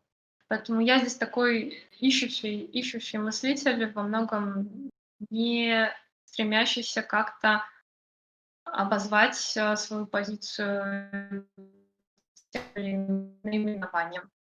А, не скажу, что можно как-то это обозвать. Второй вопрос по религиозным взглядам. Долгое время я была атеистических взглядов, э, сейчас э, просто являюсь совершенно а, как бы безинтересной этой области. То есть меня, может быть, личностно и в связи с моими какими-то особенностями характера, да, у меня нет лично у меня нет никаких интересов по поводу того, есть ли Бог или его нет и пытаться его как-то найти и как-то разрешить для себя эту проблему, потому что проблем для меня нет. Мне живется хорошо и без этого. А, вот. А, ну, могу понимать как бы как абсолют, да, Бог как абсолют или как э, философский Бог у Аристотеля. Э, таком иногда задумываюсь, потому что это зачастую довольно полезная, понятная посылка, из которой можно исходить а, в частности, в философии. А про политические взгляды, ну, по-разному, по-разному. Они скорее более э, леволиберального тока, но многие западные, западные вот эти вот э, разные очень, э, как вам сказать, э, без, э, безапелляционные каким-то логическим рассуждениям позиции мне не очень близки. А, особенно там, ну, то, что было уже сегодня сказано про феминисток, да, феминистки третьей волны, это вообще, конечно, интересная вещь. То есть там, там можно поспорить, можно поспорить с очень разными позициями. А, вот. Но не скажу, что я как-то сильно интересуюсь тоже этой сферой. То есть для меня, для меня интересно заниматься вот профессионально, чем я занимаюсь, это философия и немецкий язык. Как-то так. Мгм. Отлично. А я еще вот у меня вопрос возник, который, думаю, можно добавить. А, Ницше же часто говорит про этику, ну и, собственно, вопрос, какие этические взгляды, Мгм. не знаю, может быть, кантианство, может, утилитаризм, может, еще что-то. Мгм. Мгм. А, так, ну, у меня такие взгляды. Я считаю, что а, как раз-таки мораль, ну, необходима в обществе, да, какая-то, но она должна быть гибкой. Она должна быть гибкой, должна как-то соотноситься с тем, как изменяется само общество, как изменяется а, определенная культура. То есть у каждой культуры есть свой э, путь а, отношения свое, да, а, к тем или иным процессам, и иногда они могут очень сильно разниться. И, ну, не иногда, в принципе, так происходит. Для меня здесь ближе не кантовское вот это вот понимание, потому что оно, ну, если честно, оно плохо работает, просто плохо работает. А, все-таки э, все-таки вот такое вот ницшевское, наверное, понимание того, что правильно, а что неправильно с точки зрения а, естественности, да, если я ощущаю это как естественное и доброе, и, ну, оно как-то не задевает границы, да, ничьи, то это хорошо, это как бы нравственно. Если а, мне для этого нужен какой-то совет со стороны, если мне нужно считаться с какими-то, да, догмами, а, но при этом они никак не, от, не откликаются в моей душе, зачем мне это нужно? Вот такое у меня понимание, да, довольно как раз-таки ницшевского тока в, в таком вот стиле сегодняшних рассуждений, я бы ответила. Отлично, благодарю. Ну, в принципе, да, мы можем на этом тогда заканчивать, Алексей, если Сейчас у тебя нет я вопросов. буквально пару слов скажу в заключение, в прощание, можно сказать. Um, данная беседа, ну, данная данный доклад и беседа, сопровождающая этот доклад, оказались, на мой взгляд, крайне содержательными. Вот. Um, Ницше — это человек, который лично вот в моих взглядах занимает весомое место. Um, конкретно я на него часто ориентируюсь, когда принимаю какие-то решения. Uh, ну, да, это странно. В общем, um, эта беседа, она помогла лично мне как бы больше ну, разъяснить некоторые моменты. В Ницше я так понимаю, что так как она имела такой вот образовательный характер, образовательный вид, э, и дополнялась вопросами, то и зрителям из чата тоже она оказалась полезной, полезной для понимания философии Ницше и ну, для чего она, что она, зачем она. Вот, поэтому я вот в конечном счете выражаю благодарность вам за то, что вы вот пришли. Это действительно было круто, классно. В общем, Спасибо. Спасибо, спасибо и вам. Полностью поддерживаю все, что было сказано. Очень получилась действительно, знаете, живая беседа. То есть мы во многом э, естественным таким путем пошли в дискуссию. Мне очень понравилось участвовать. Э, поэтому выражаю огромное спасибо и Алексею, и Андрею. Очень прекрасно все получилось.